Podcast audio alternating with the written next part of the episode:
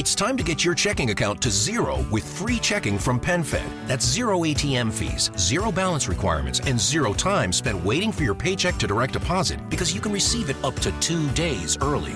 Open your account with just $25 and see how big zero can be. Apply online today at penfed.org slash free checking. Early direct deposit eligibility may vary between pay periods and timing of payer's funding. To receive any advertised product, you must become a member of PenFed, insured by NCUA.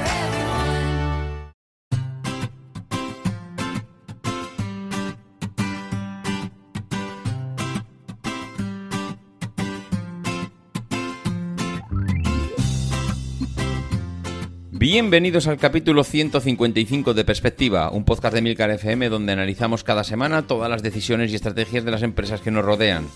Un año pasa rápido y una pandemia mundial no va a poder evitar que hablemos del estado de la automoción, así que por cuarto año consecutivo debatimos sobre la revolución en la movilidad que estamos viviendo.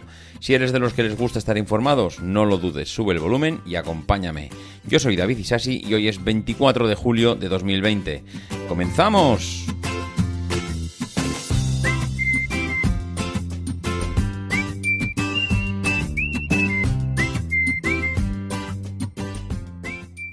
Muy buenas a todos. Bueno, ya está aquí, ¿eh? Ya está aquí. Se hace esperar, pero por fin llega. Este, la verdad, es que es uno de los podcasts mm, que más eh, a gusto grabo de todo el año. Por la compañía, por lo que disfruto con el tema, por la duración, por los invitados, por todo. Eh, es, que me encanta, me encanta, me encanta el tema y además es que se hace súper ameno todo el rato que estamos hablando. De hecho, no me voy a entretener mucho más. Hoy vais a tener aquí otro especial, ya como he dicho la entradilla es el cuarto año consecutivo que lo grabamos. Eh, esto no tiene pinta de que vaya a parar. Yo estoy encantado una vez más de grabarlo y este año pues os traemos a Saúl. Eh, como siempre, hacemos un, hacemos un podcast que es un crossover con Plug and Drive, ya sabéis que es el podcast especializado de la red en coches eléctricos. Y, y este año además Paco Culebras ha hecho, vamos, como maestro máster de ceremonias, como siempre lo hace él, que lo hace espectacular, y ha sido el que ha llevado las riendas del programa. Así que vamos, mm, no voy a decir mucho más. Os dejo con Paco, os dejo con el podcast, espero que lo disfrutéis. Y como siempre, pues oye, si queréis dejar algún comentario al final, yo estaré encantado de recibirlo. Eh, no sé qué más decir. Nada, que no me entretengo. A escuchar el podcast. Adiós. Como cada año, finalizamos la temporada con el capítulo sobre el estado de la automoción, capítulo que hacemos conjuntamente, Perspectiva y Plug and Drive, los dos, como ya sabéis, podcast de, de Milcar FM, y en el que tomamos el pulso al sector de la automoción. Llevamos ya cuatro años haciendo este capítulo, suele ser además de los que más gustan en este formato debate. Y bueno, para hacer un debate, pues lógicamente necesitamos a más personas. Tenemos aquí a David Isasi, director y presentador del podcast Perspectiva, que conocéis ya sobradamente. Buenas noches, David. Muy buenas noches, Paco. ¿Qué tal? Bien, bien. Tenemos también, como es costumbre, a, a Ramón Cano, colaborador de Perspectiva en lo relacionado a la automoción, aunque bueno, últimamente ya lo echamos un poco de menos. Buenas noches, Ramón. Hola, ¿qué tal? Buenas noches, un año más, buenas noches. Y también, como es costumbre, pues contamos con un invitado especial para aportarnos pues eh, otra perspectiva diferente o no, veremos. Eh, y en esta ocasión contamos con Saúl López, súper conocido en el mundo de la movilidad eléctrica, pero bueno, por si hay alguien que no lo conozca, que lo dudo, él es director de movilidad en la Federación de Transporte y Medio Ambiente, presidente de la Asociación Pasatero Eléctrico, vicepresidente del Club Tesla España, consejero en la red de recarga ESI Charger y bueno, lleva cinco años como evangelizador de la movilidad eléctrica en su canal de YouTube y bueno, en redes sociales en general. Buenas noches, Saúl. Buenas, muy buenas, ¿qué tal? Un placer estar aquí con vosotros esta noche para debatir. Ahí, ahí estaremos. El, el año pasado tuvimos al presidente del Club Tesla con nosotros y este año pues al vicepresidente, no, no está mal. El capítulo de este... Va bajando, ¿eh? Va bajando el listón. bueno, no sé, no sé. El, el, capítulo de este año 2020 promete ser bastante interesante, o bueno, eso creo yo al menos. 2020, de hecho, siempre se ha apuntado como el año del despegue del vehículo eléctrico. Recuerdo, por ejemplo, que eh, Gerardo Molleda comentar en el primer año que hicimos este podcast, decía que en 2020 no bajaríamos al garaje y veríamos que todos los coches se han convertido en eléctricos por, por casualidad. ¿no? Bueno, estamos bastante lejos todavía de, que esto pase, pero podemos ver que en este 2020 tenemos mucha más variedad de, de modelos electrificados y con algunos todavía por llegar. Este año además entra en juego las multas por emisiones de CO2 para los fabricantes de automóviles, que teóricamente debería ayudar a despegar aún más a los eléctricos. Pero lamentablemente también tenemos una pandemia mundial con cierres de fábricas, descenso importante en las ventas y bueno, una crisis económica en cierres. Con lo que bueno, el cóctel, el cóctel podríamos decir que es, es explosivo y 2020 es movidito en lo que llevamos de año y ya veremos lo que queda. Si os parece, empezamos con el tema de la pandemia. Mm, vemos, uh, bueno, a ver cómo, cómo veis que, que, puede afectar esto al, sector de la automoción en general y al de los eléctricos en, en particular. Empezamos, si te parece, por, por, ti, Saúl. Sí, vale, perfecto, porque además esto es un tema eh, sobre el que publicamos un informe en TNI y ese informe lo, lo, redacté yo y analizamos esto bastante en profundidad. Entonces, bueno, tampoco es cuestión de ponerme aquí a dar una respuesta que rellene 30 minutos de, del podcast, porque entonces quito tiempo a lo demás.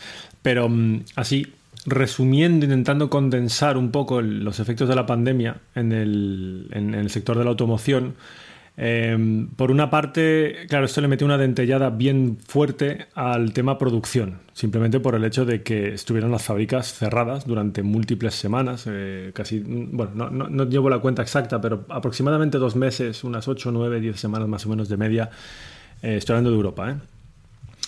Eh, lo cual tiene, por supuesto, efectos directos pues, en, el volumen de ventas posterior, puesto que si no has producido, pues no vas a poder vender nada. Por otro lado, también tenemos en la parte de, de las ventas, pues obviamente los concesionarios también estaban cerrados. El único que en ese contexto podía seguir vendiendo hasta cierto punto era Tesla, con su modelo de ventas exclusivamente online. Eh, pero tampoco le sirvió de, mucho, puesto que se ha visto ahí el segundo trimestre, por ejemplo, de, de, ventas de Tesla en Europa que ha sido muy flojo, porque precisamente su fábrica de Fremont en California estaba cerrada justo durante la parte del trimestre en la que hacían la producción, que luego metían en barcos y llegaban a Europa para vender. Eh, a finales de junio. O sea que eso se nota. Hay, no solo Tesla, ¿eh? para todos los fabricantes hay un impacto clarísimo y directo en, tanto en la producción como en sus ventas, puesto que tenían todas sus instalaciones cerradas. Eh, post pandemia o post confinamiento, mejor dicho, ¿qué sucede con la automoción? Pues que nos encontramos con un mercado económicamente muy debilitado. Hay una recesión económica mundial, o desde luego lo hay en, las, en los principales países occidentales. Eh, y hay mucha gente que, aunque tenga capacidad económica de comprar un coche, pues por la incertidumbre no lo hace, está esperando a ver qué pasa. Y luego están, por supuesto, los casos más extremos de la gente que se ha quedado sin puesto de trabajo, o está en ERTE, o en fin, la, la lista de desgracias es, es casi interminable y, por supuesto, todo eso afecta a las ventas de vehículos. Entonces, esto tiene clarísimamente una consecuencia negativa en el sector de la automoción. Ya en los dos primeros trimestres del año vamos eh, sobre un, creo que eran menos 32% aproximadamente eh, de ventas respecto a lo que hubo en 2019 y la previsión del lobby de constructores de automóviles europeo, ACEA, que es el que representa a todos los grandes grupos, es que se termine el año 2020 con un 25% menos de ventas que en 2019. Así que ahí está la consecuencia, clarísima por el lado de la producción o por un lado de las ventas, pero ahí están las consecuencias. Entonces, otra lectura que se puede sacar de todo esto, para lo que a nosotros nos interesa aquí hoy, o por lo menos para lo que me interesa a mí, no solo hoy, sino en permanencia, que son los vehículos eléctricos, es que eh, curiosamente esta situación está ayudando a los constructores a cumplir con la normativa de emisiones de CO2 de la Unión Europea. Porque antes tenían eh, el problema de que si vendían demasiados coches con motor a combustión interna, ya sea diésel o gasolina, entonces tenían que ponerse a, vender también un montón de eléctricos para compensar y sacar una media de emisiones en su flota pues, que les permita evitar la multa. Ahora con la caída de ventas, de repente se encuentran con que pues ya no tienen que andar compensando nada. Y de hecho, se está empezando a ver ya en bastantes grupos. Y el, último ejemplo que he podido confirmar lo saco porque es que he probado el coche hace poco, me parece una maravilla, como un cochecito pequeño, es el Seat Mi, el Seat Mii es un eléctrico cojonudo, en mi opinión, después de haberlo probado, que ahora mismo está sold out, está completamente eh, vendido en Europa, no te admiten casi ya pedidos en ningún país y cuando te los admiten te dicen que la entregas en 2021. Y esto no es porque falte capacidad de producción. Esto es simplemente porque cada fabricante tiene su tabla de Excel o el documento que utilicen para hacer sus cálculos, en el cual van viendo cuál es la media de emisiones de los vehículos que están vendiendo y tienen ahí el punto calculado en el cual, bueno, pues si vendo X eléctricos, no pago multas y tampoco quieren vender muchos más que ese punto exacto. Aunque tuviesen capacidad de producción, no los quieren vender porque le sacan menos márgenes a los eléctricos que a sus modelos, sobre todo los SUV o los crossover. Entonces ha llegado ese punto en el que han dicho, bueno, pues ya con el, con el 9 o 10% de, electrificados que he vendido este año, pues con eso ya cumplo con mi normativa de emisiones para el año 2020. Así que cualquier otro eléctrico me quieran comprar, lo matricularé y entregaré al cliente el año 2021, cuando se ponen las cosas aún más feas a la hora de, de calcular las emisiones. Porque en 2020 solo computa el 95% de la flota, el 5% más contaminante queda fuera. Eso en el año 2021 no es así. En el año 2021 el 100% de los vehículos vendidos computa. Así que ellos hacen sus cálculos y al final dicen, bueno, pues ya está, ya, ya, he cumplido con lo que he vendido hasta ahora, eh, hasta junio, en el primer, la primera mitad del año ya he cumplido. Así que no, no hago ningún esfuerzo más ni por producir, ni por vender, ni por, ni por nada con los eléctricos. A partir de ahora seguimos vendiendo el stock de vehículos que todavía tengo por, por vender con motor a combustión interna. Y ese es el efecto un poco curioso, contradictorio o inesperado de, de, esta pandemia en el sector de la automoción, que de repente ha ayudado a los grandes grupos a cumplir sus cuotas de ventas de eléctricos para evitar las multas de la Unión Europea. Se estaba especulando además de que los, los, los, grupos automovilísticos estaban pidiendo que se retrasase además el tema de, de la multa, ¿no? Con lo cual, pues bueno, si, si al menos no es necesario, pues eh, bienvenido sea. Es una cosa curiosa, una pequeña anécdota. En Bruselas eh, estábamos negociando y conversando con ACEA, que es el, el, lobby de los constructores europeos, pero notábamos algo raro, porque ellos antes de sacar sus comunicados siempre pues un poco intentan eh, contactar con los diferentes actores eh, involucrados en la, en la, automoción y eso incluye los grupos, lo que llaman grupos ecologistas o grupos verdes y ahí estamos nosotros. Y veíamos que había, había mensajes contradictorios. Veíamos que tanto BMW como, como Grupo Volkswagen y también Grupo PSA ya se habían descolgado por su parte con comunicados separado, separados diciendo nosotros vamos a cumplir en el año 2020 con la normativa de emisiones de CO2 de la Unión Europea. Pero el lobby ACEA seguía preparando un, documento para, una, para su, su, posición pública respecto a esto, reclamando pues o suavizar o posponer la introducción o recalcular con unos meses de retraso, en fin, algún tipo de medidas para, para suavizar esto. Y no alcanzábamos a entender por qué. Y claro, uno se pone a hacer luego el ejercicio de analizar, vamos a ver, ¿quién, quién es el presidente ahora mismo de ACEA? Es Michael Manley, que es el presidente de FCA. Y FCA, pues sí, con el acuerdo que tiene con Tesla, pues salva un poco los, muebles con esto de las emisiones, pero son los que mayor retraso tienen ahora mismo. Entonces empezamos a observar que hay una división, que el, que el lobby de fabricantes a nivel europeo está dividido, que hay unos cuantos grupos que sí que cumplen y ya tienen sus deberes hechos y tienen ya modelos eléctricos en producción y les va bien, entonces no necesitan empujar mucho a la Unión Europea o a la Comisión para que suavice nada. Pero los de FCA, entre otros, están, están pasándolo un poco mal, les está costando mucho dinero, porque aunque apañen la cosa con lo de las emisiones computadas en conjunto con Tesla, Tesla obviamente le está estrujando la cartera al grupo FCA todo lo que puede y más, así que les sale caro. Y, notábamos eso, están divididos. Luego el comunicado al final se suavizó bastante y, y no, no llegaron a pedir que se pospusiera hicieron malabarismos con el lenguaje para evitarlo, pero bueno, ahí se notaba, se notaba la división entre los que ya han hecho los deberes y los que los alumnos que están, que están a la cola. ¿Cómo veis el resto, el, el efecto del coronavirus? Pues bueno, me, me, me, cuelo por delante de Ramón, lo dejo para, para después, que seguramente también tendrá cosas bastante interesantes que aportar.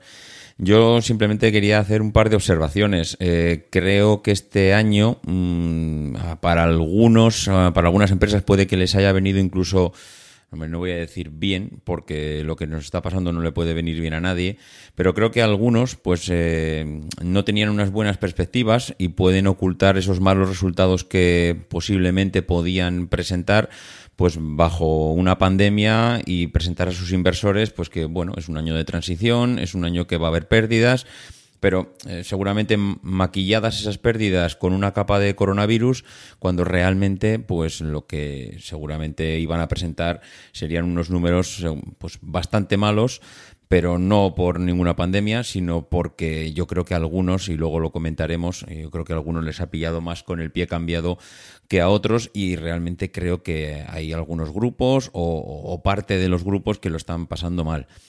Y, bueno, creo o tengo la esperanza que por otro lado eh, hay algunas empresas que tenían seguramente en sus juntas directivas, en sus consejos de administración, Em, pues un plan de, no sé si de electrificación, no sé si de renovación, no sé si llamarlo, mm, no sé, de un, de un cambio a futuro y me da la sensación de que esos planes, no sé, iba a llamarlos B, C o, o una estrategia a medio plazo, mm, han tenido que sacarlos a toda pastilla y, bueno, no sé, mm, no sé si es una sensación o es un deseo, ¿eh? posiblemente sea un deseo y luego esto igual no sea así.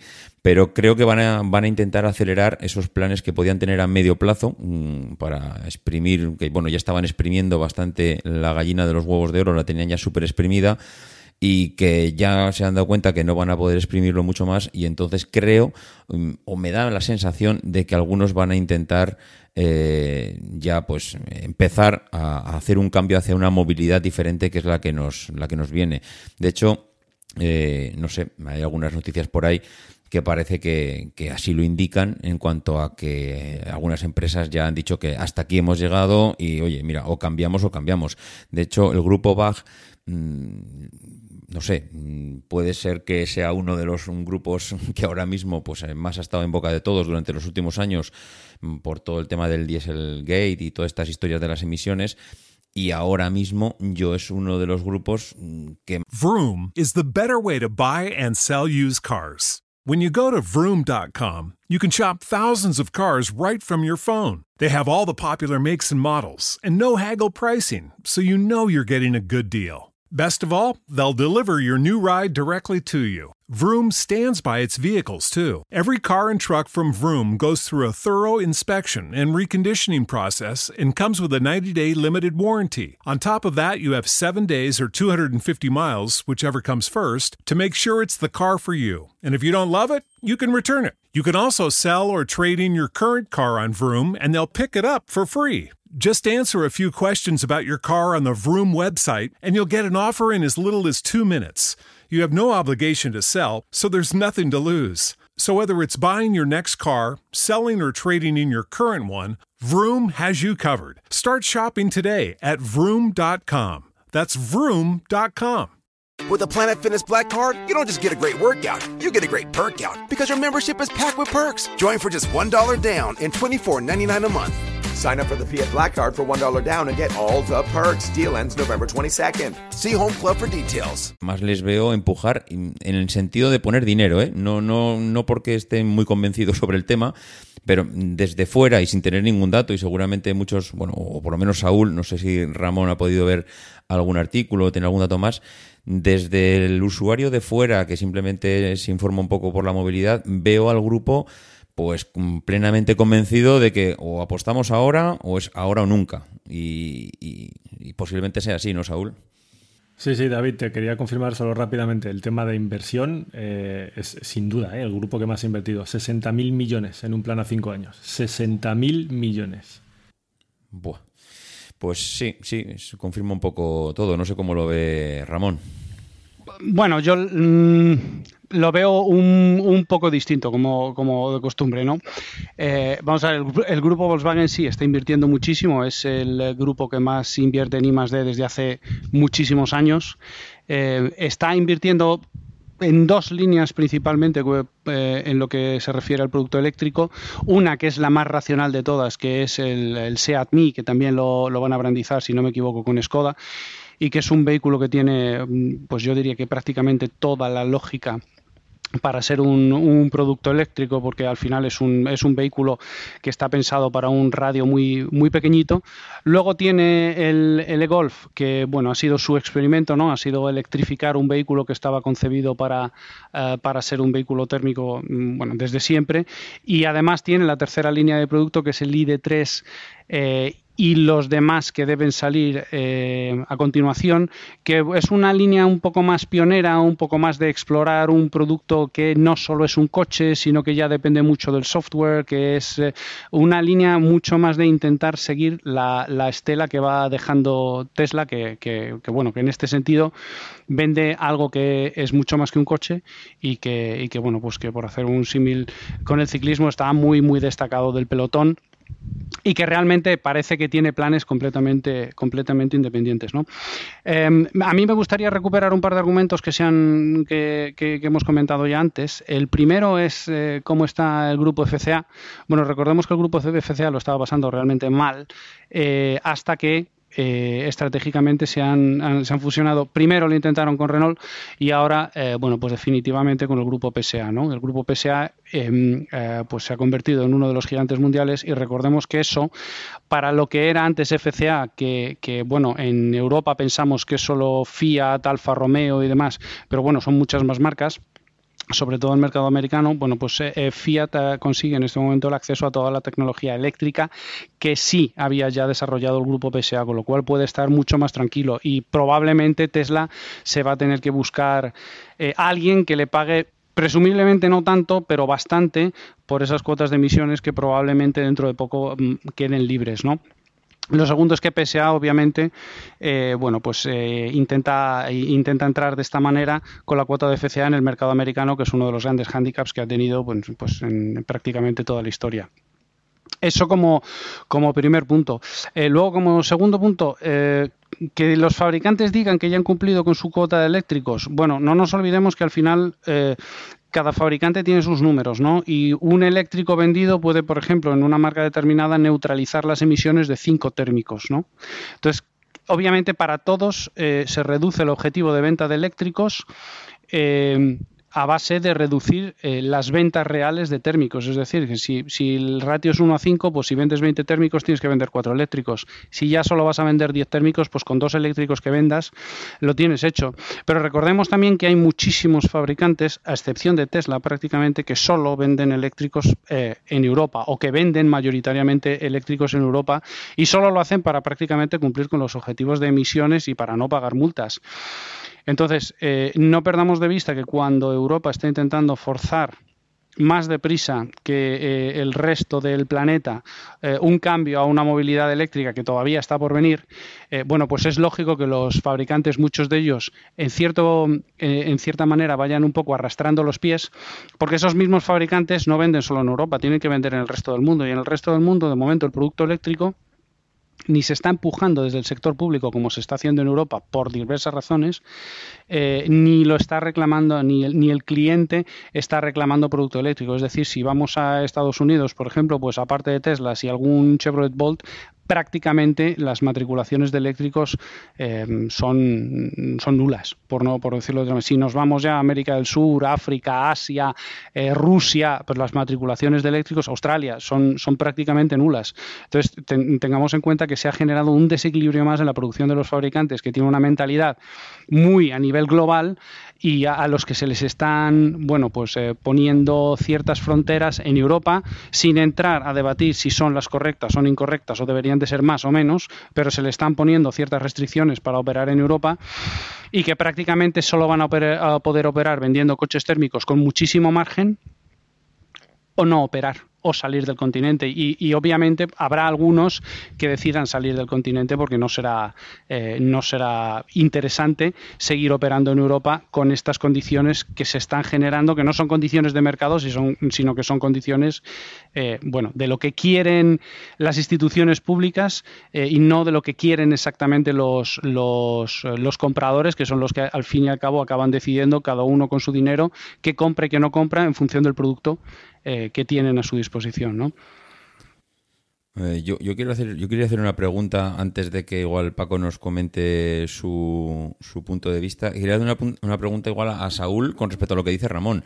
Yo escucho el discurso de Ramón y me quedo con la idea o me transmite la idea de que Europa va a una velocidad eh, a la hora de la transición a la, a la movilidad eléctrica totalmente diferente, ya no te voy a decir al resto del mundo, sino a Norteamérica. En Estados Unidos, mm, por lo que dice Ramón, Mm, Y es verdad, la verdad es que lo, paras a pensar y dices, quitando Tesla, ¿quién es el que está vendiendo ahora vehículos eléctricos como un loco? No sé, igual, igual ahora mismo yo lo desconozco, pero no tengo esa sensación de que haya un competidor bestial en Estados Unidos en cuanto a la movilidad eléctrica. En, Europa, bueno, mm, parece que alguno está enseñando la patita poco a poco, no es que sea una gran competencia, pero se ve más movilidad. ¿Tú crees, Saúl, que realmente estamos tan avanzados o, igual es un espejismo? Mira, lo de Estados Unidos, bueno, realmente eh, aquí hay, dos cuestiones y una es retomando el punto de Ramón, que decía que, parece que se está avanzando más al ritmo que marcan los políticos con su, legislando, con la, con la legislación y no tanto por lo que pide el mercado. En cierto sentido se puede pensar eso y eso se puede pensar pues eso con la norm- con mirando la, la normativa de emisiones de CO2 de la Unión Europea, mirando las políticas agresivas de, eh, de ayuda o de- para favorecer a los vehículos eléctricos en China. Se puede comparar con la actual administración estadounidense de Donald Trump, que lo que hace es frenarlo o desmantelar lo que ya había hecho su antecesor en el puesto, Obama. Y puedes decir, ah, pues sí, fíjate, esto, esto solo está avanzando a ritmo de, de- la legislación, de lo que decían los, lo- los políticos. Y, y el, el- digamos que la- el mercado, la demanda, la gente que compra coches realmente siempre están reaccionando. Eso lo puedes pensar por un lado. Pero por otro, observad que, eh, al menos en Europa, eh, y esto digo no, no porque no sea así en otros sitios, sino porque no tengo conocimiento del mercado asiático o del chino en concreto, o del de Estados Unidos al detalle, como para poder afirma- afirmar nada al respecto. Pero con Europa, con lo que yo conozco, si os dais cuenta, modelo eléctrico que presentan, modelo eléctrico que los fabricantes automáticamente o no son capaces de repente de calcular la demanda posible que puede tener ese modelo, o, les falla algo en la estrategia de marketing, o les falla algo en los números de producción. Pero el caso es que modelo eléctrico que sale al mercado, modelo eléctrico cuyas unidades de producción para el año quedan agotadas en cuestión de semanas o meses. Sistemáticamente. Sacan un eléctrico, vamos a producir 30.000 unidades. A los dos meses ya se acabó, vendida la producción del año hay una demanda apabullante de eléctricos. Y los fabricantes, al final, yo ya no sé si es que no quieren, no saben, no pueden, o las tres cosas a la vez, pero no están atendiendo a la demanda. Eso es en Europa. La gente quiere eléctricos, los fabricantes se los van a entregar con cuentagotas para servir sus intereses. Y no porque quieran atender toda la demanda posible. Eso se, se ve con cada modelo eléctrico que lanzan al mercado. Entonces, por una parte está eso. O sea, yo creo que de verdad la gente quiere eléctricos. Por supuesto, no estoy diciendo que 15 millones de personas todos los años en Europa quieran eléctricos y ya no quiera ninguno, nadie, nunca en ningún país de la Unión Europea comprar un motor diésel o gasolina en sus coches. No, no, no es eso. Pero hay una demanda que los fabricantes no están atendiendo. Eso es un hecho, en mi opinión, y lo que también me demuestran los datos. Y luego está el tema de las políticas. Efectivamente, Europa está ahora empujando eh, a los fabricantes a acelerar su electrificación por, mm, pues, por decisiones políticas. Y ahí se puede uno cuestionar, bueno, habría que dejarlo así, habría que dejar a los fabricantes que decidan, que el mercado se regule o qué habría que hacer. Pues mirad, en mi opinión, lo que se está viendo es que en Europa o se produce localmente los coches y las baterías, o lo que va a acabar pasando es que se van a importar de China. Y entonces, ¿dónde queremos crear valor? ¿Dónde queremos tener una oportunidad industrial que se va a explotar para crear puestos de trabajo y para crear puestos de trabajo relacionados con las tecnologías del siglo XXI? ¿En qué queremos apostar? ¿En la producción de vehículos eléctricos en Europa o queremos importarlos de China? Eh, yo tengo estudios que me dicen que de aquí a 2030 en Europa, solo con la movilidad eléctrica, se van a crear más de un millón de puestos de trabajo. Si se produce en Europa. Entonces, ¿qué queremos hacer? ¿Dejar a los fabricantes que decidan a qué ritmo evolucionan, etcétera? ¿O, o queremos apostar decididamente por unas tecnologías del siglo XXI y pasar página de lo que hasta ahora pues, bueno, nos, nos ha ayudado a desarrollarnos y avanzar mucho económicamente y tecnológicamente a lo largo de todo el siglo XX, pero que ya no tiene que ver en el siglo XXI. Los combustibles fósiles, el motor a combustión. ¿Hacia dónde queremos avanzar? Si es que queremos avanzar. Esa es mi pregunta. Entonces, yo cuando, cuando se plantea esa pregunta digo, decididamente, movilidad eléctrica, producción europea, legislación de emisiones de CO2 y legislación de calidad del aire, del aire con estándares Euro 6, Euro 6 de TEP y el siguiente el Euro 7 y lo que haga falta para obligar a estos grandes grupos a avanzar, porque si no lo haces desde, las instituciones de la Unión Europea o desde los gobiernos de los Estados miembros, si no les obligas, ellos se van a quedar estancados en el siglo XX porque es lo que hasta ahora les está dando bastantes beneficios económicos. Pero el beneficio particular de una gran empresa o de un gran grupo no tiene por qué necesariamente ser el beneficio de toda la Unión Europea y de los ciudadanos, lo que crea puestos de trabajo, de calidad, etc. Entonces, ahí yo creo que la política que algunos pueden percibir como agresiva de la Unión Europea para intentar orientar y empujar cada vez con más fuerza a los fabricantes hacia la movilidad eléctrica, en mi opinión, es acertada, porque es lo que nos va a garantizar una posición competitiva en el siglo XXI. De lo contrario, al final vamos a estar con empleo de mala calidad en sectores que no tienen ningún futuro, eh, importando coches de China por el momento y el día que cambie el gobierno en Estados Unidos y llegue Joe Biden o quien sea y cambie todo y empiecen a producir muchos más, pues importarlos de Estados Unidos. Yo es lo que he dicho siempre, me daba muchísima rabia cuando estaba en Noruega y veía mi Tesla y decía, es que ahora mismo, si quieres un eléctrico es la única opción, es importar un coche americano. Esto está empezando a cambiar, afortunadamente. De aquí a dos, tres años, a lo mejor si yo quiero cambiar mi coche, digo, ostras, es que sí, sí, los Tesla están muy bien, pero es que tú fíjate cuántas otras alternativas europeas de coches de aquí tengo en el mercado. Eso es un avance, en mi opinión. Bueno, eh, mm, yo solo, y de- dejo ya a Paco que tiene que hablar. Eh, sí, qué curioso que luego nos encontramos que las mejores tecnologías vienen de países donde, en donde esas empresas no son empujadas a elegir una u otra tecnología. Recordemos que Tesla viene de un país en el que no hay una normativa anticontaminación que se pueda asemejar, porque la EPA no lo es, a la, a la normativa europea. Y ahí es donde sale Tesla. En Europa ya perdimos eh, una vez el carro eh, con, por ejemplo, todas las tecnologías eh, de la telefonía móvil. Eh, teníamos fabricantes eh, europeos que se fueron, bueno, pues eh, se, quebraron, como era Ericsson, como era, como era Nokia, en favor de otras compañías que desarrollaron teléfonos mucho mejores, como puede ser Apple, por ejemplo, desde países donde sus gobiernos no se metían en lo que tenían que vender o desarrollar o no. Entonces, eh, yo entiendo esa posición de querer dirigir lo que diseñan, lo que hacen y lo que, y lo que producen las empresas en función de lo que nosotros creemos que debe de ser lo que hagan, pero debemos de separarlo con lo que ya hemos aprendido de la historia, que cuando eh, empiezas a intentar tele- teledirigir los resultados de las empresas, lo que consigues es que no produzcan los resultados que tú esperas. Y recordemos que hace poco muy lejos de lo que de lo que vivimos al otro lado del, del Atlántico, donde se generaba tecnología de telefonía móvil y demás, bueno, todos los años salían novedades que no parábamos de comprar en Europa. Mientras tanto, en Europa, en el año 13, 14, 15, estábamos pensando si sería bueno unificar los conectores y decir que, y, querer que todos los vehículos tuviesen conector, u- eh, perdón, todos los vehículos, todos los dispositivos tuviesen un conector mini USB o micro USB. Cuando después vemos que salió Lightning, o bueno, Lightning ya estaba, que salió el USB-C. mm, yo mm, realmente creo que uno de, lo- de los eh, mayores tropiezos eh, que cometemos en Europa constantemente es intentar decidir lo que tienen que hacer las empresas. Constante, y además es que nos pasa constantemente. Cada año, cada dos años, cada lustro tenemos que decirles, oye, es que el futuro va a ser esto. Bueno, pues Tesla salió de un sitio donde nadie le dijo cuál iba a ser el futuro.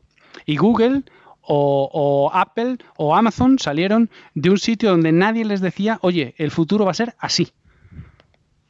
Y al final lo que siguen es un poco lo que creen que va a ser la necesidad del mercado, lo que creen que va a ser el apetito del mercado, como perfectamente identificó Tesla. Como perfectamente lo hizo, sin que nadie le dijese, oye, no, es que el CO2, esto y lo otro. Sin entrar a estar de acuerdo o no estar de acuerdo en, lo- en- las normativas de CO2, ¿eh? Que no, es el, no es el debate. Paco, permíteme rápidamente, ¿eh? No es exactamente tal como lo plantea Ramón. En California, que es de donde sale Tesla, tienen el CARB, California Air Res- Air Resources Board. Tienen eh, normativa estatal, tenían incluso un mandato imponiendo un cupo de vehículos eléctricos a los fabricantes en California. Tienen a nivel estatal el CAFE, Corporate Air eh, Corporate Average Fuel Efficiency para todos los coches eléctricos, un poco el, equipar, el equivalente de la normativa de emisiones de CO2 en Europa. With the Planet Fitness Black Card, you don't just get a great workout, you get a great perk out because your membership is packed with perks. For $1 down and $24.99 a month, you'll get perks like access to any of our 2,400 clean and spacious locations. Bring a friend anytime and both workout with tons of equipment that'll give you that big fitness energy. Relax in the Black Card spa and more. Workout and perk out with the PF Black Card. Join for just $1 down and $24.99 a month. Sign up for the PF Black Card for $1 down and get all the perks. Deal ends November 22nd. See Home Club for details. ¿No se merece tu familia lo mejor? Entonces, ¿por qué no los mejores huevos? Ahora, Egglands Best están disponibles en deliciosas opciones. Huevos clásicos, de gallina libre de jaula y orgánicos de Egglands, que ofrecen un sabor más delicioso y fresco de granja que le encantará a tu familia. En comparación con los huevos ordinarios, Egglands Best contiene la mejor nutrición como 6 veces más vitamina D, 10 veces más vitamina E y el doble de omega 3 y B12. Solo Egglands Best. Mejor sabor, mejor nutrición, mejores huevos. Visita egglandsbest.com para más información.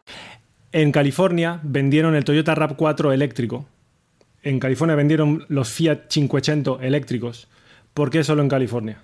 Para cumplir con esos mandatos. Eso era normativa impuesta por los políticos. Parece ser que la innovación, por supuesto, en Estados Unidos. Yo, no- ya, yo aquí cito a, mi amigo José Luis Portela, que me parece que siempre está muy acertado con estas cosas. Dice que en Estados Unidos innovan, en China copian y en Europa legislamos. Y pienso que es totalmente cierto.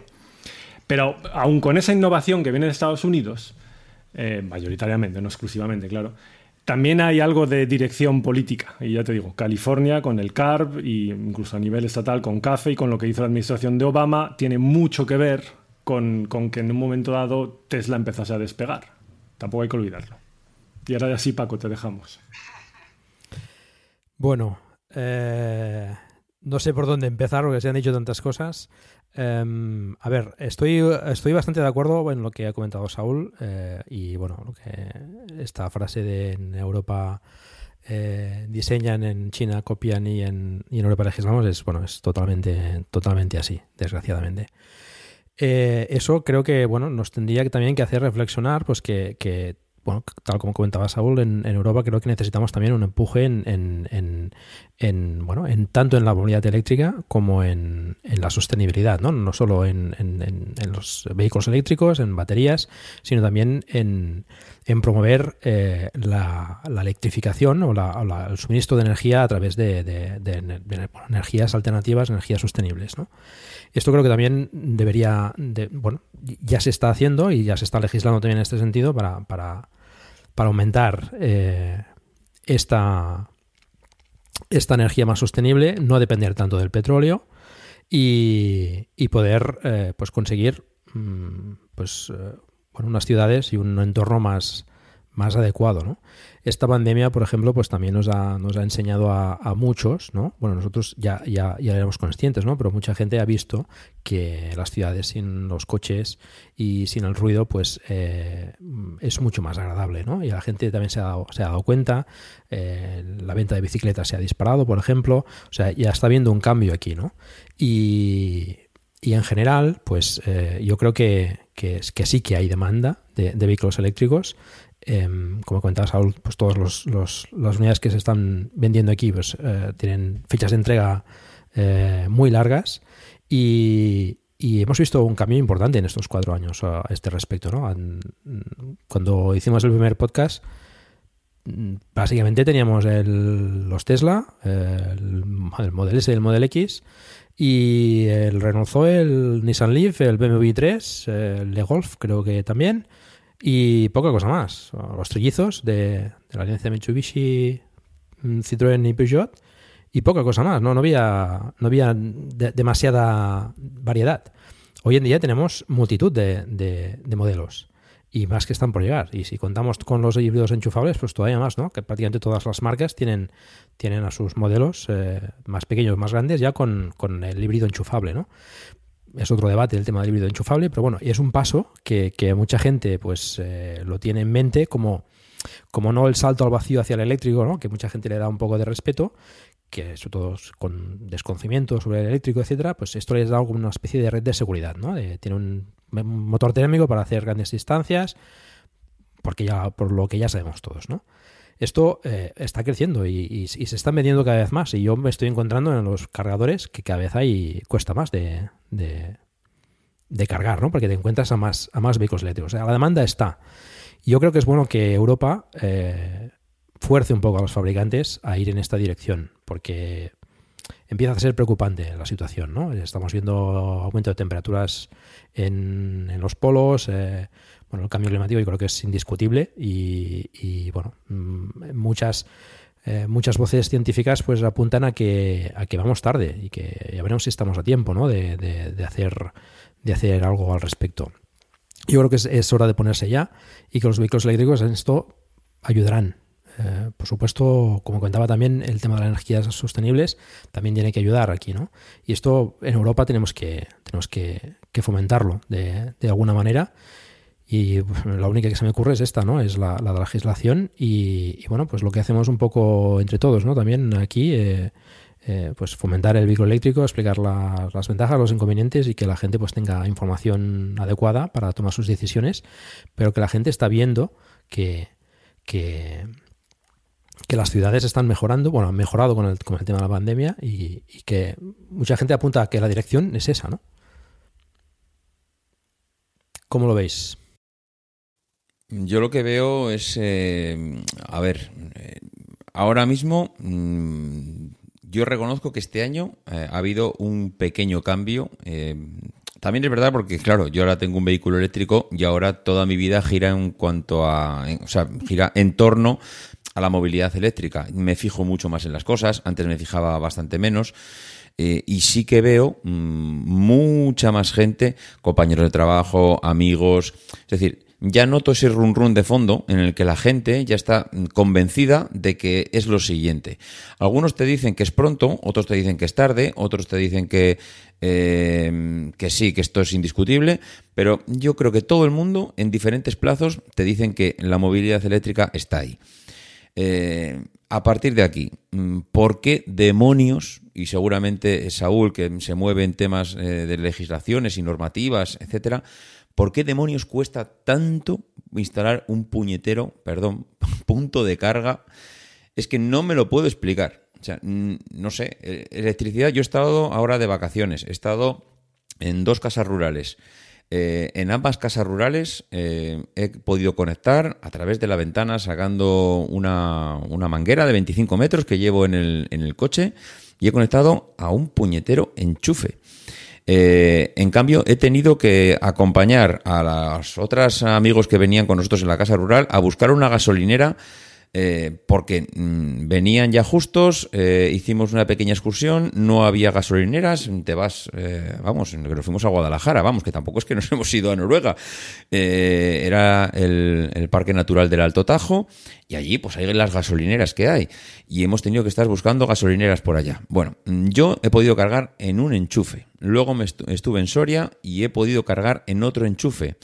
Eh, no sé, ahora mismo mm, para mí es súper cómodo cargar un coche eléctrico, pero me parece un poco triste que la normativa no acompañe a algo tan sencillo como puede ser que hay electricidad en cualquier mm, pueblo de España. Ahora mismo hay mm, un centro de transformación, eh, todas las casas están, electrificadas. O sea, no estamos hablando de que hay que llevar electricidad a los rincones más inhóspitos del planeta es que ya está la energía allí. Entonces, ¿qué es lo que impide? O sea, ahora mismo el mayor escollo que veo yo para todo esto es que las... Es que, ¿sabes lo que pasa? Que es que Paco ha dicho que hay que potenciarlo desde el punto de vista de empuje, de, no sé, ni normativas o empuje político.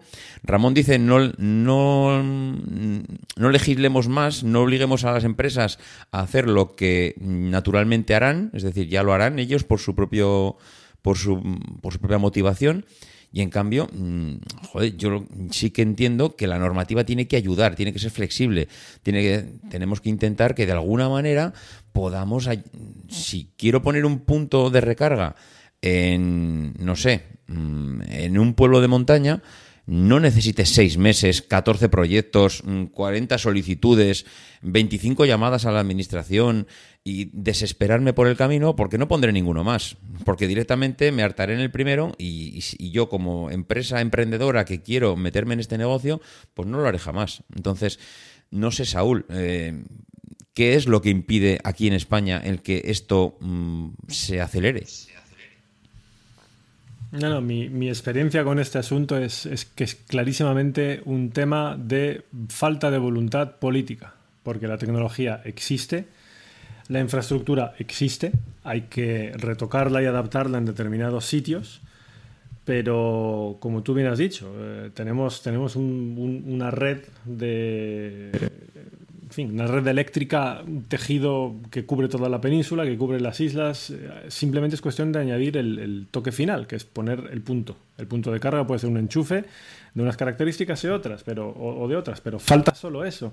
Y es lo que tú has dicho, que en un momento dado, para poner un enchufe en un sitio, tienes que pues, tramitar un proyecto, eh, y, tramitar una serie de solicitudes. Y ahí es que hay todavía en la normativa, en la normativa actual eh, hay algunos de los trámites que no, no tienen plazo previsto en la ley para que te contesten. O sea, tú puedes solicitar algo y puedes estar indefinidamente esperando una respuesta.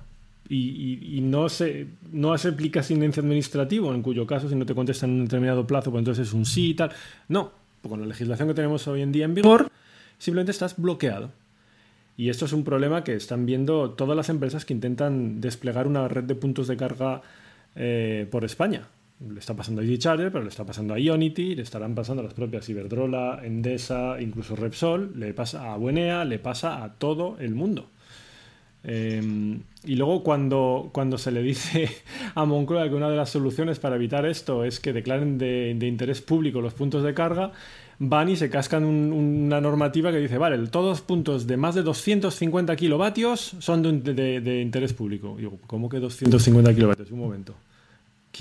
¿Quién, instala esos puntos a día de hoy? Eh, no sé, no, no, no, tiene mucho sentido. Yo tampoco entiendo por qué demonios están tardando tanto en tomar cartas en el asunto. Pero eh, ese es un clarísimo cuello de botella. Ah, Entonces, por un lado, la, la legislación a nivel europeo pide una serie de cosas y luego, pues, obviamente, esos fabricantes dicen, mira, yo aquí veo que hay gente que me quiere comprar los coches, vale, yo voy a producir estos coches para cumplir con esta normativa, me parece muy bien, pero es que la gente me está diciendo que no tiene dónde cargarlos. Y es que efectivamente no hay dónde cargarlos en muchos casos, no en todos. Siempre hay, a día de hoy ya hay casos que pueden perfectamente tener un coche eléctrico como único coche de la unidad familiar, de acuerdo, pero no todo el mundo. Entonces, para, para los demás, para los que todavía no pueden, habrá que buscar puntos de carga, habrá que buscar soluciones para cargar ese coche en la vía pública. Y es que hasta los fabricantes firman con los grupos ecologistas una petición para decir a la Unión Europea que hay que poner más puntos de carga, que necesitamos 3 millones de puntos de carga. Y ahí están, a paso burra, no avanzan. Yo tampoco, o sea, también es que es- escapa mi entendimiento. No alcanzo a entender por qué. Es que incluso tú quieres pensar, es, hasta una oportunidad de negocio, que, que le van a sacar pasta a esto. Y ni con esas, no lo entiendo. Mm. O sea que podríamos decir que aquí también hay demasiada normativa o demasiada reglamentación o demasiados controles que hay que afrontar a la hora de poner un punto de carga eh, que, que- claro. que- mm.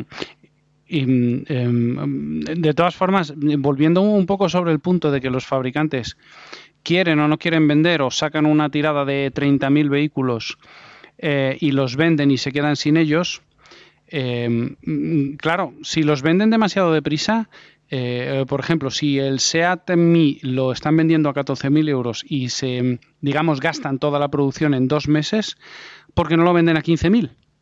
Porque eso sería lo que cualquier compañía haría. Em, yo tengo una, una teoría un poco particular, es que no, están, no confían todavía en su producto. Es decir, todavía no confían que el producto sea lo suficientemente redondo como para apostar fuerte, vender volumen y que la gente hable de él.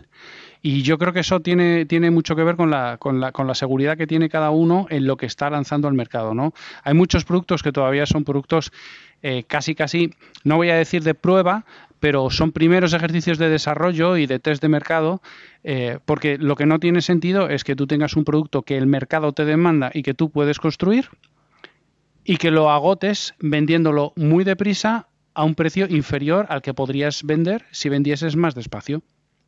Entonces tiene que haber algo más. Y ese algo más seguramente es la seguridad en el producto que están, que están vendiendo.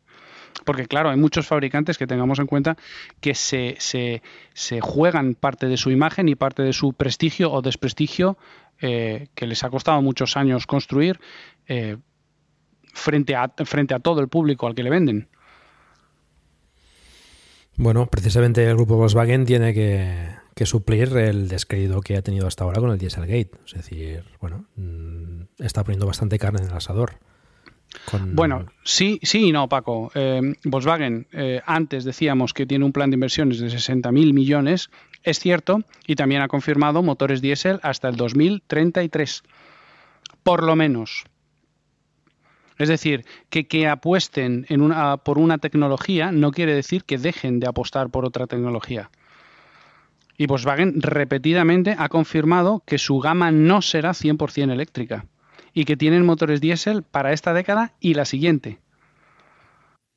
Bueno, pero es que yo creo que no pueden confirmar ahora mismo que sea 100% eléctrica. O sea, Volkswagen ahora mismo es un monstruo tan gigante a nivel mundial que no puede, o sea, no, no parte del mismo punto inicial en el que parte un, un Tesla o que parte eh, otro fabricante que está ahora mismo arrancando, en el que se puede permitir el lujo de decir, venga, 100% eléctricos, ningún problema. O sea, ahora mismo Volkswagen tiene, que, tiene una red debajo de la marca tan bestial de distribuidores, concesionarios, talleres. Eh, claro, todo eso yo creo que necesita saber qué va a hacer con eso. Eso es lo que yo creo que está pasando con estas grandes marcas.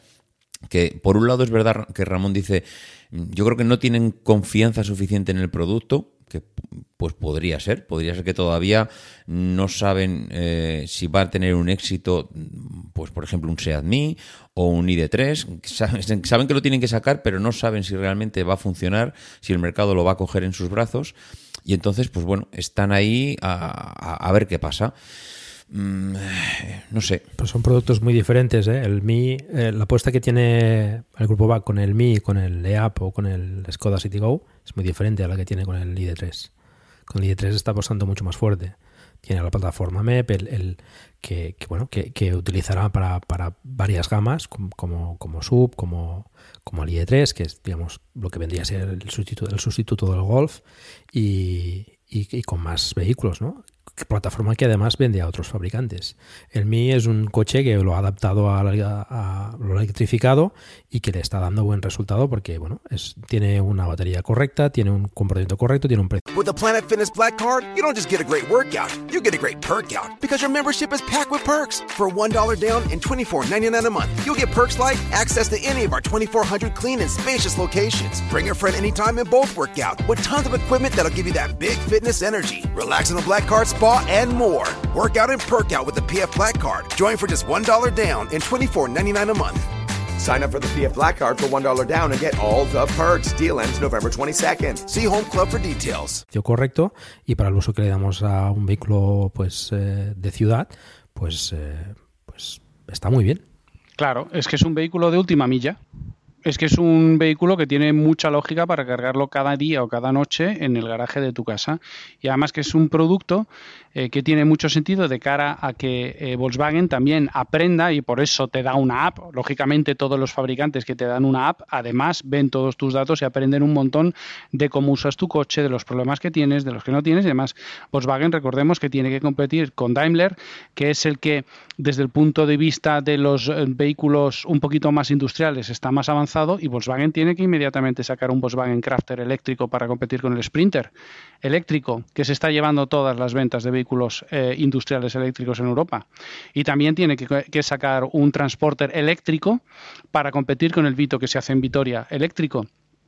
Y lógicamente, todos esos vehículos eléctricos industriales eh, que tienen toda la razón de ser y que tienen mucha más lógica, si, si me, permitís la expresión, que vehículos de mucho más largo alcance, eh, son vehículos que ya están en la calle y son vehículos eh, por los que hay que apostar muchísimo más fuerte. Y son vehículos que también te van a reducir mucho la contaminación en las ciudades. Y son vehículos que Volkswagen todavía no ha atacado. PSA, por ejemplo, ahora mismo va a sacar el Opel Vivaro eléctrico con, una, con baterías de 50 y 75 kilovatios hora. Es decir, como el Model 3 prácticamente. Claro, ¿dónde está el grupo Volkswagen con el Transporter? No está. Entonces, al sacar vehículos que son vehículos de última milla, que la gente se va prácticamente a pegar por ellos, además es una inversión, prácticamente lo que está haciendo eh, Tesla con el autopilot, es lo que hace Volkswagen con, es, con, este tipo de vehículos, que además uno de los uno de los eh, de las razones por las que el Mi eh, en sus versiones de SEAT, de Skoda, de, la- de Volkswagen, de todas las marcas con las que lo quiera sacar, es que le va a aportar muchísimos datos a Volkswagen, muchísimos para un perfil de cliente que no sale de la ciudad y que es cliente que podría comprar eléctrico perfectamente sin ningún problema. ¿Sabéis cuál es el principal problema que tienen ahora mismo? Ya, es que no, no son ni los fabricantes, es toda la industria del automóvil en su conjunto. Es su modelo de negocio. La, industria del automóvil basa su modelo de negocio en la postventa. Te venden productos que van a necesitar mantenimiento y reparaciones a lo largo de toda su vida útil. Los eléctricos hacen saltar ese modelo de negocio por los aires. Entonces, esto se ve principalmente con las reticencias y, y en algunos casos en Volkswagen mm, ya mucho más que reticencias. Me llegan rumores curiosos de, de- casi revueltas de los concesionarios, de la red de concesionarios, porque es que no quieren vender los eléctricos. Y de ahí que estén empezando algunas marcas a adoptar modelos de... o sea, no, no, no, lo pasan todo al modelo online 100% venta directa del- de la marca al cliente como hace Tesla, no puentean totalmente el concesionario, pero sí que la venta la organiza Volkswagen con el cliente, pero luego puedes, tienes que ir al concesionario para firmar el contrato, puedes ir al concesionario para la prueba de conducción, vas a ir al concesionario para recoger tu coche, etcétera. Pero ya han tenido que andar negociando con los concesionarios un modelo de negocio diferente porque los concesionarios dicen, no, mira, este muerto no me lo eches encima, no lo quiero. Porque es, el, es, es la razón de, de existir el modelo de subsistencia de los concesionarios. Que te vendan un producto que luego tiene que volver a pasar una y otra vez por tus instalaciones para reparaciones y mantenimiento. Y eso el eléctrico se lo pule. Entonces, es un momento complicado. Es un momento complicado porque es una transición global de todo el modelo de negocio para la industria de la automoción. Y eso no es fácil. Bueno, no, no, sí y no. No olvidemos que los eléctricos son modelos jóvenes. Y cuando los eléctricos tengan 10, 12, 15, 20 años y empiecen a pasar por las manos de gente que no se puede permitir un coche nuevo y empiecen a tener que cambiar motores y empiecen a tener que cambiar baterías y empiecen a tener que cambiar cableados y empiecen a tener... Eso también es postventa. Es decir, que los primeros cuatro años de vida no tengas que cambiar el aceite del coche, no elimina el negocio de la postventa. Pero los fabricantes que tienen contratos eh, realmente muy robustos con todas sus de- redes de distribución y además contratos muy geolocalizados porque hay un contrato modelo para España, un contrato modelo para Francia, ta, ta, ta. todo ello adaptado a las normativas locales. eh, el movimiento para los fabricantes es mucho más sencillo que eso y además lo estamos viendo. Ford saca un eléctrico y no lo saca con la marca Ford, lo saca con Mustang porque así está fuera de las redes de distribución y puede hacer lo que quiera con ellos. Y de hecho lo distribuirá sobre una red de concesionarios eh, que serán nominados concesionarios Mustang si Ford lo decide y si a los concesionarios les interesa. Volvo saca Polestar, a pesar de la imagen de marca que tiene Volvo, que es una de las mejores en todo el planeta, Volvo se saca de la manga otra marca precisamente para liberar ese vehículo de las redes de los concesionarios. Y así lo van haciendo prácticamente todos, excepto Volkswagen. Porque Volkswagen tiene una red de concesionarios que es súper capilar en prácticamente toda Europa y además tiene una imagen de marca súper potente. Y no olvidemos que nosotros, que somos un poco, vamos a decir, un poco sobre la media, eh, por encima de la media, entusiastas de los vehículos, nos podemos arriesgar un poco más, pero la gente agradece cuando se compra un coche tener un sitio donde ir a preguntar, tener un sitio donde ir a ¿por qué no pasa esto? Oye, ¿por qué esto me funciona así? Oye, ¿cómo se cambia esto? Si, si, si vosotros hacéis un poco de vida en un concesionario de coches, veréis que cada vez que se lanza un modelo nuevo hay multitud de visitas de posventa con no problemas, pero dudas técnicas. De, oye, ¿cómo se hace funcionar esto? Oye, lo otro. Y eso Tesla, no, Tesla con su modelo de negocio, con tantísimas ventajas, no te lo puede aportar.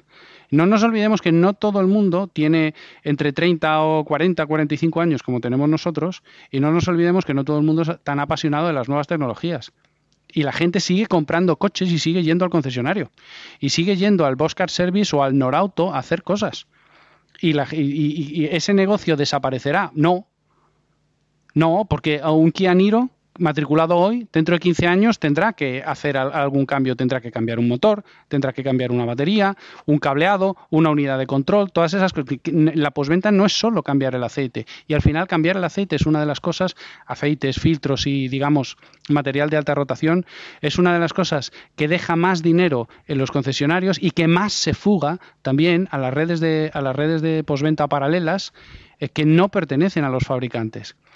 Y la- eh, efectivamente, si hablamos hace 7, 8, 10 años, prácticamente el 75% del profit de todas las redes de distribución venía de la posventa. Con sus más y sus menos, porque siempre hubo marcas que tenían un balance como Toyota que era mucho mejor. Pero ahora mismo no es así.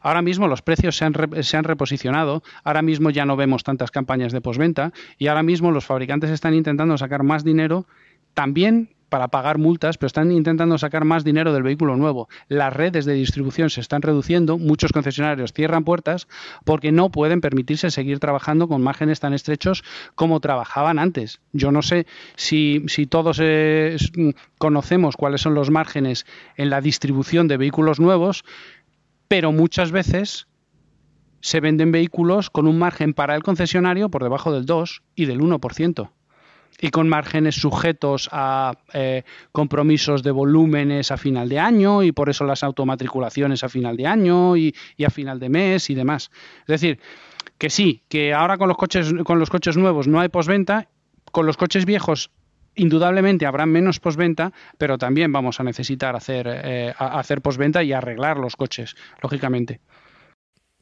Sí, pero bastante menos que los térmicos. O sea, una batería mm, no creo que sea probable que se pueda cambiar, o sea, que se deba cambiar a los 15 años. Yo creo que la batería, eh, el coche se cambiará o se chatarrará y la batería se utilizará para hacer otra cosa y ya está. Los motores eléctricos eh, funcionan desde hace muchísimo tiempo y no que se pueden estropear, por supuesto, ¿no? Como todo en esta vida, pero que no, no veo yo ahí una, una un, un- acudir Un filón, no ves Sí, un filón. sí. Paco, eso bueno, te lleva... habrá eso- accidentes, se tendrán que cambiar Mm. cosas, eh, se podrán Claro. cambiar suspensiones o frenos, frenos bastante menos, pero bueno, yo qué sé.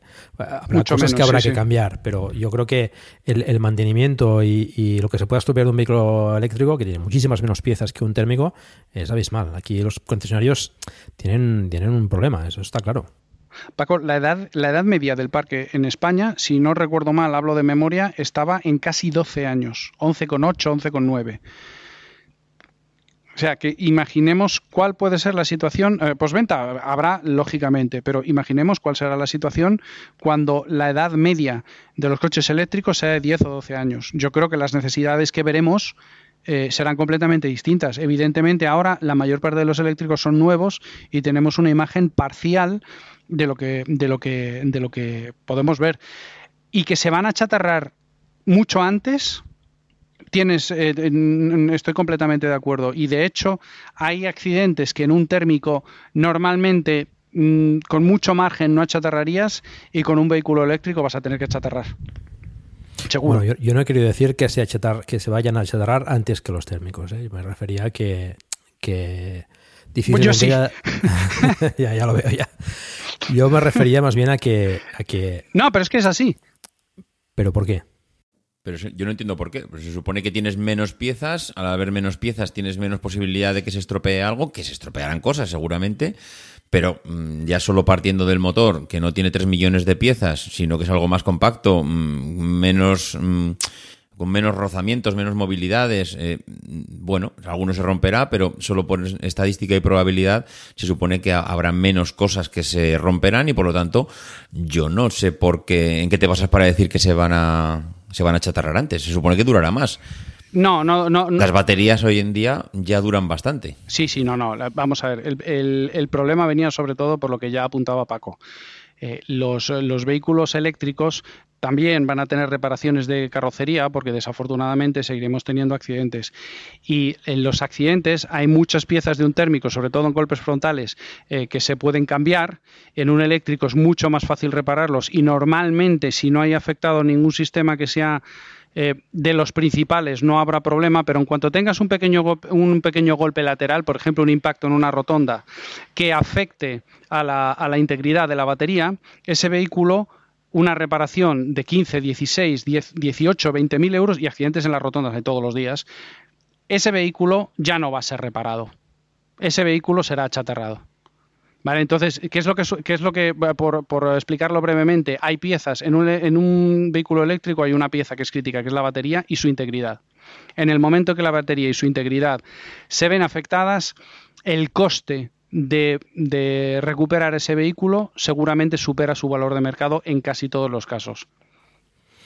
Bueno, estoy en parte de acuerdo contigo, pero también recordemos que la batería, precisamente por ser eh, lo que es, eh, la integridad es mucho mayor que en un coche térmico normal. Es decir, es más difícil que, que se pueda fastidiar la batería en un impacto lateral. O sea, van más protegidas con un chasis externo o interno, pero mm, que sí que puede pasar, ¿no? Evidentemente, si, si la batería está, está comprometida, pues eh, bueno, es posible que se tenga que achatarrar el coche. Pero es más difícil que, que- que quede afectado el, coche en, ese sentido. Al menos yo lo veo así, ¿eh? Sí, no, eso por una parte. Y luego por otra, que también hay que recordar que aunque, ok, vamos a tener un siniestro total. El seguro hace sus cuentas y dice, esto no se repara, fuera. Se achatarrará el coche, pero no la batería. Y esa batería tiene un valor económico. Así que, mm, bueno, eh, no, no sé exactamente, no, no tengo la bola aquí de cristal para, para ver el futuro, pero eh, no sé si se achatarrarán más fácilmente o menos fácilmente tras golpes laterales que afectan a la estructura del vehículo, etcétera, etcétera, pero lo, que sí que está claro es que la batería se tiene una segunda vida detrás del coche. El coche puede achatarrarse por multitud de razones. Pero si la batería se puede seguir utilizando, se seguirá utilizando, porque tiene un valor económico grande y puede ser útil en multitud de aplicaciones fuera de- del coche. Exacto. Además, eh, dentro de 14 o 15 años también hay un componente que hemos comentado también muchas veces en, estos eh, capítulos de estos años, que es la evolución de la movilidad. Eh, posiblemente haya menos vehículos también. El tema de la conducción autónoma, pues veremos cómo evoluciona. Hablaremos, si queréis, eh, después, pero eh, tal como evoluciona la movilidad, mm, hay muchos más factores aquí que pueden afectar ¿no? a, a- los fabricantes y en última instancia a los concesionarios. Yo cre- creo que, mm, de hecho, que los vehículos eh, eléctricos puedan en alguna situación, eh, bueno, pues eh, mm, eh, achatarrarse antes que, lo- que los vehículos térmicos no va a ser un problema porque a- me da la sensación que estamos viviendo un momento en la industria en el que eh, la gente no va a cambiar de vehículo porque el suyo ya se haya gastado, entre comillas, sino que vamos a un modelo mucho más tecnológico, mucho más de, eh, bueno, yo no cambio mi teléfono porque ya no funcione, o no cambio mi televisión porque ya no funcione, cambio porque hay otro que me, que, que me aporta unas características que el que tengo pues eh, todavía ya, ya no me las aporta, ¿no? Y que la actualización eh, que me han mandado en el último tal, pues eh, ya no afecta a mi vehículo porque mi vehículo no viene equipado con esto y lo otro. Creo que vamos a un modelo en el que la rotación del parque va a ser mm, bastante más rápida y que, y que bueno, pues está, se está telefonizando, por decirlo de alguna manera, ¿no? Nadie, yo creo que entre nosotros seguramente no cambiamos de teléfono porque el anterior no nos valga y, hombre, no vamos a cambiar de coche todos los años, pero a lo mejor la rotación del parque se acelera y, esto sería pues otro otro otro beneficio de la electrificación del parque que, no solo por electrificarse sino por la tecnología que llevan y por el bueno pues el formato iPad eh, hace que la que- que empiece a ser una de lo- una de esos uno de esos objetos que nos apetece tener siempre al día. Sí, esto es interesante porque además eh, habrá disposición de vehículos eléctricos de segunda mano para más gente a precios más económicos y tal como evoluciona la, la tecnología con baterías, etcétera, pues irán saliendo vehículos con, con más autonomía, con rápidas más cargas, con cargas más rápidas, perdón, y, que seguramente los usuarios ya de vehículos eléctricos querrán actualizar el suyo y poner el suyo, por ejemplo, a la venta para, para, para espero, ir sacando térmicos de, de la ecuación. Yo quería hacer un. ah, Por, por- por terminar o por avanzar un poco en el punto este estábamos de, de grupos, empresas que estaban eh, cambiando o que estaban reaccionando al tema de la movilidad, en que esto yo creo que hemos empezado a raíz del coronavirus, pero bueno, yo creo que hemos ido avanzando ya sobre otros puntos. Mm, Yo quería preguntaros, porque hay dos empresas que he visto reacciones diferentes en cuanto al avance en sus estrategias y hay una que me sorprende y otra que no. La que no me sorprende es, eh, por ejemplo, Ferrari, porque he visto, por ejemplo, que Ferrari pues, va lanzando mensajes de que, bueno, la movilidad ya llegará, yo no tengo prisa, mi negocio ahora mismo es otro, yo no vendo coches como churros. Eh, bueno, sí, llegaremos, pero si tardo 5 o 10 años en llegar, no os preocupéis que nosotros seguiremos haciendo caja, que todavía tenemos muchos clientes de los que quieren un Ferrari y no nos vamos a resentir. Y entiendo que eso es correcto por parte de una marca como Ferrari, porque no tiene que sacar 400 millones de Ferrari todos los años por las puertas de la fábrica. Pero hay una empresa que creo que si llevamos cuatro años haciendo este, este podcast una vez al año, todos los años decimos la misma. Y si me equivoco porque hay alguna novedad al respecto, pues también me gustaría saberlo porque seguramente vosotros igual estáis más informados. Yo sigo viendo a Toyota desaparecida en el mercado de la electrificación. Mm, La sigo viendo anclado en el mundo de los híbridos. Eh, no he visto, y por eso quiero que me corrijáis si me equivoco, ningún prototipo, concepto, eh, nada, ningún anuncio, no tiene su ID3 que viene el año que viene o, finales de este año. O sea, es decir, ¿Dónde puñetas está Toyota en esto? ¿Por qué no la estamos viendo? ¿Por qué? Mm, ¿Qué estrategia tiene? Yo siempre pienso que al día siguiente de decir esto va a salir un anuncio diciendo que Toyota presenta su nueva revolución. Eh, no sé, no sé, es que no, no entiendo. O sea, realmente es qué está haciendo Toyota para que esté desaparecida en el mercado, porque creo es una de las más afectadas. Toyota tiene una producción mundial bestial, eh, creo que tiene un parque de ventas en Estados Unidos también muy fuerte, con lo cual pues necesita también eh, dar una respuesta allí, necesita dar una respuesta en Europa, entiendo que necesitará dar una respuesta en Japón. Mm, No sé, mm, ¿hay algo en Toyota que me estoy perdiendo? Toyota nunca ha tenido en, en su diana principal el mercado europeo. Es decir, Toyota. Bueno, eh, pero venden muchos, muchos coches venden en Europa, ¿eh? Sí. Por lo menos yo no, no tengo datos. Igual me sacáis un gráfico y dice, mira, está a la cola de todo. Sí, Pero y puede ser, y, diría que y- y puede ser el- el- la marca número entre el 10 y el 15 en cada uno de los países europeos. Y en cambio vende mucho más en África, vende muchísimo más en Asia y vende muchísimo en América. Entonces, y, y en su casa en Japón, la electrificación no está tan clara porque hay una serie de tecnologías compitiendo en paralelo. Entonces, que, que mañana Toyota pueda presentar su gama eléctrica, pues hombre, no es descartable, pero tampoco eh, parece una de las un- lo, lo más posible. Yo sigo insistiendo. no llegará tarde cuando la quiera presentar. Es decir, vale, ahora... ¿tarde a dónde? ¿A Europa? O a África, o a Asia, o a Japón. Es decir, es verdad que hay muchas tecnologías ahora mismo. Pero ¿cuántos vehículos eléctricos se- se venden en África o en Oceanía? No, si no lo digo, no, no, no, no lo digo por ahora. Es decir, ahora seguramente, pues en África serán cero o parecido a cero, y en Oceanía seguramente, hombre, bueno, no sé, no tengo datos, pero alguno que otro será. Ya lo que voy es, vale, yo ahora mismo este mercado no me afecta, pero no sé, o estoy desarrollando algo que creo que va a cambiar el mundo en cuanto a la movilidad y nadie se está enterando y yo lo presentaré dentro de cinco años y esto va a arrasar con todo.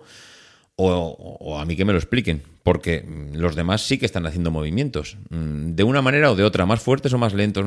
No lo sé, Toyota no los hace. To- Toyota parece estar apostando al hidrógeno. Eh, y, con su gama de híbridos actualmente en el mercado un poco más restrictivo en cuanto al tema de emisiones, multas, etcétera, que comentábamos antes, que es Europa, eh, realmente lo tienen bien, porque con los híbridos van cumpliendo. Van cumpliendo ahora. Para lo que se espera para 2025, no, ya no cumplirían con los híbridos, ya tendrían que añadir algo. Eh, pero bueno, a mí me da la sensación de que Toyota está debe de estar pensando en, mira, voy a dejar a estos, estos pringados pegarse ahí por el eléctrico mientras desarrollo el hidrógeno y de repente les adelanto a todos por la no por la cuneta, pero les hago un interior en la siguiente curva. Es, es un poco la sensación que a mí me transmite, pero ojo, esto es sensación, ¿eh? sin datos eh, que, la, que la aporten, no, no tengo ahí un estudio ni nada. Toyota, de hecho, está, está ya experimentando también con, con Lexus, con el, con el VX300E, que, bueno, tampoco es que sean una maravilla, ¿no? no se han- creo que no se han matado mucho en, el, en, ese eléctrico, pero bueno, ya está haciendo algo. Se comentaba también que tenía bastante investigación en, en baterías de estado sólido, no sé, veremos.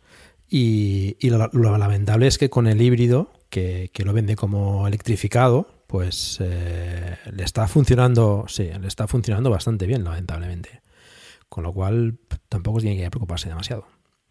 Y Ferrari, como comentabas, yo creo que vende otro tipo de producto. Ferrari lo que vende es un coche con unas prestaciones también que ya son muy buenas, con un motor, con un sonido, con un... No creo que tenga que preocuparse de momento demasiado por el eléctrico. No, está claro. Ferrari, Ferrari vende emociones, emociones y sensaciones, y el, el sonido de sus motores forma parte de eso. Y para la producción que tienen no se van a complicar, yo creo. No por ahora, ¿eh? Hombre, Ferrari es el Rolex de, de la, de la industria, ¿no?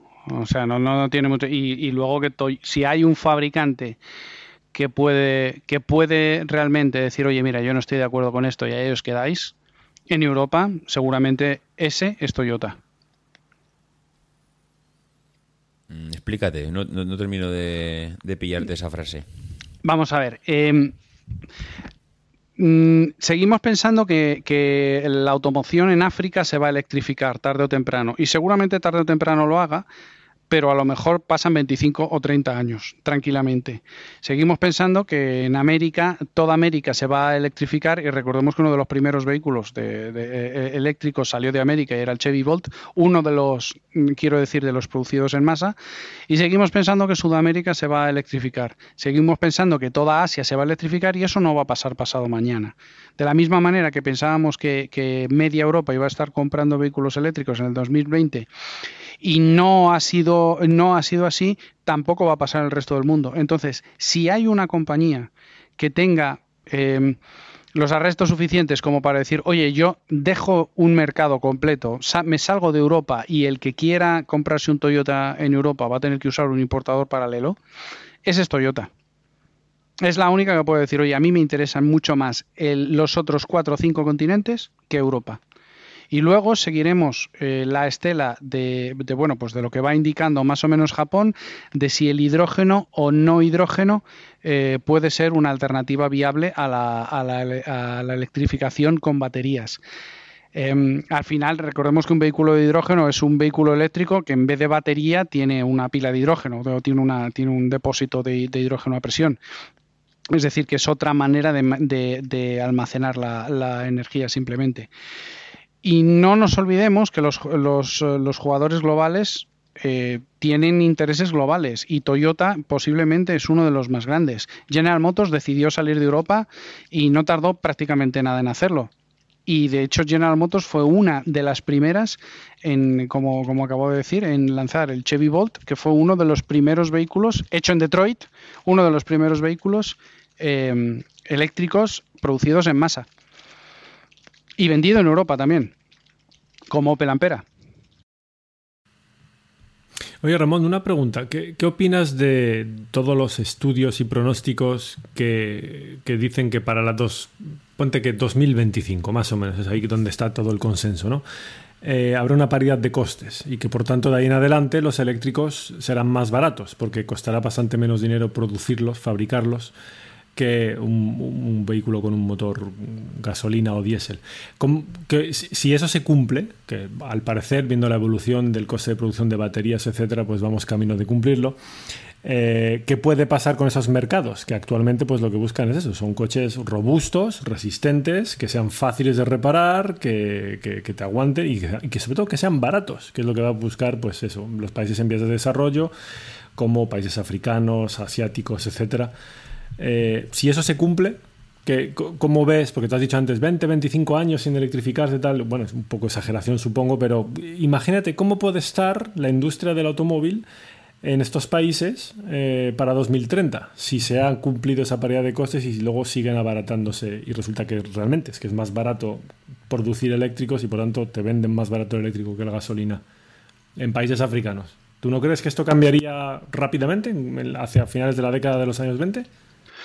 Pues no, no te sé decir, Saúl. Ojalá, ojalá sea así, eh, pero no, no, no te sé decir qué podría pasar. Yo sigo pensando que, que bajen. A ver, el único extra coste que tiene un vehículo eléctrico con respecto a uno térmico prácticamente es la batería. La batería. Ya está. Sí, sí, sí. Eh, si la tecnología avanza lo suficiente y, y- y cambia la tecnología, además no solo se reducen costes, sino que se llega eh, a tener tipos de batería, ya sea de hidrógeno, ya sea eh, batería tradicional, pero, pero de una manera de producirla más económica, seguramente, seguramente el mercado sigue mandando. Es decir, em, a ver, a ver- a si me sé explicar. Si tú eh, eres Apple y estás vendiendo el iPhone y lo estás vendiendo a 900 euros y lo estás produciendo a 500, eh, vale, sacas 400. Si lo produces a 400, ¿tú vas al mercado y lo empiezas a vender a 800? Seguramente no. Seguramente vas a seguir vendiéndolo a 900, a, a- a 900 porque tu producto tiene demanda y tiene demanda a ese precio. Es decir, que bajen los costes te da, a los fabricantes les va a dar más margen para jugar a vender eléctricos o térmicos de una manera eh, distinta. Pero si el mercado pide eléctricos, el precio de los eléctricos no bajará. Porque al final el mercado es, oferta y demanda. Y si, si, si tú tienes una- un, un precio de coste más bajo y sigues vendiendo al mismo precio, generas más beneficios y lo- la consecuencia de eso no es que baje el precio, es que se introduce competencia, que quiere esos beneficios también. Y entonces a largo plazo, con un mercado teórico relativamente abierto, sí se podría bajar el precio. Pero eso es exactamente lo que, lo que ha pasado con los térmicos y lo que pasa con prácticamente todas las industrias. Sí, sí. Pero no tanto ya por la reducción de costes en la producción de la batería, sino por la competencia que va a llegar detrás para intentar agarrar parte del mercado, ¿no? Hombre, yo creo que sí, yo creo que cuanta más competencia mejor. Cuanta más competencia, más productos que los clientes podrán elegir. Y al final los clientes irán di- decidiendo, oye, pues a mí me interesa más el modelo de Tesla que el modelo de Renault. Porque el modelo de Tesla es un producto con muchísimo más valor añadido, con una tecnología que me gusta, además que me siento identificado y demás. Y en cambio un Renault Zoe o un Renault Twingo eléctrico es un, bueno, pues es un electrodoméstico más, como puede ser un Clio o un Twingo térmico. Y ahí no va a haber más margen, ahí va a haber batalla de mercado.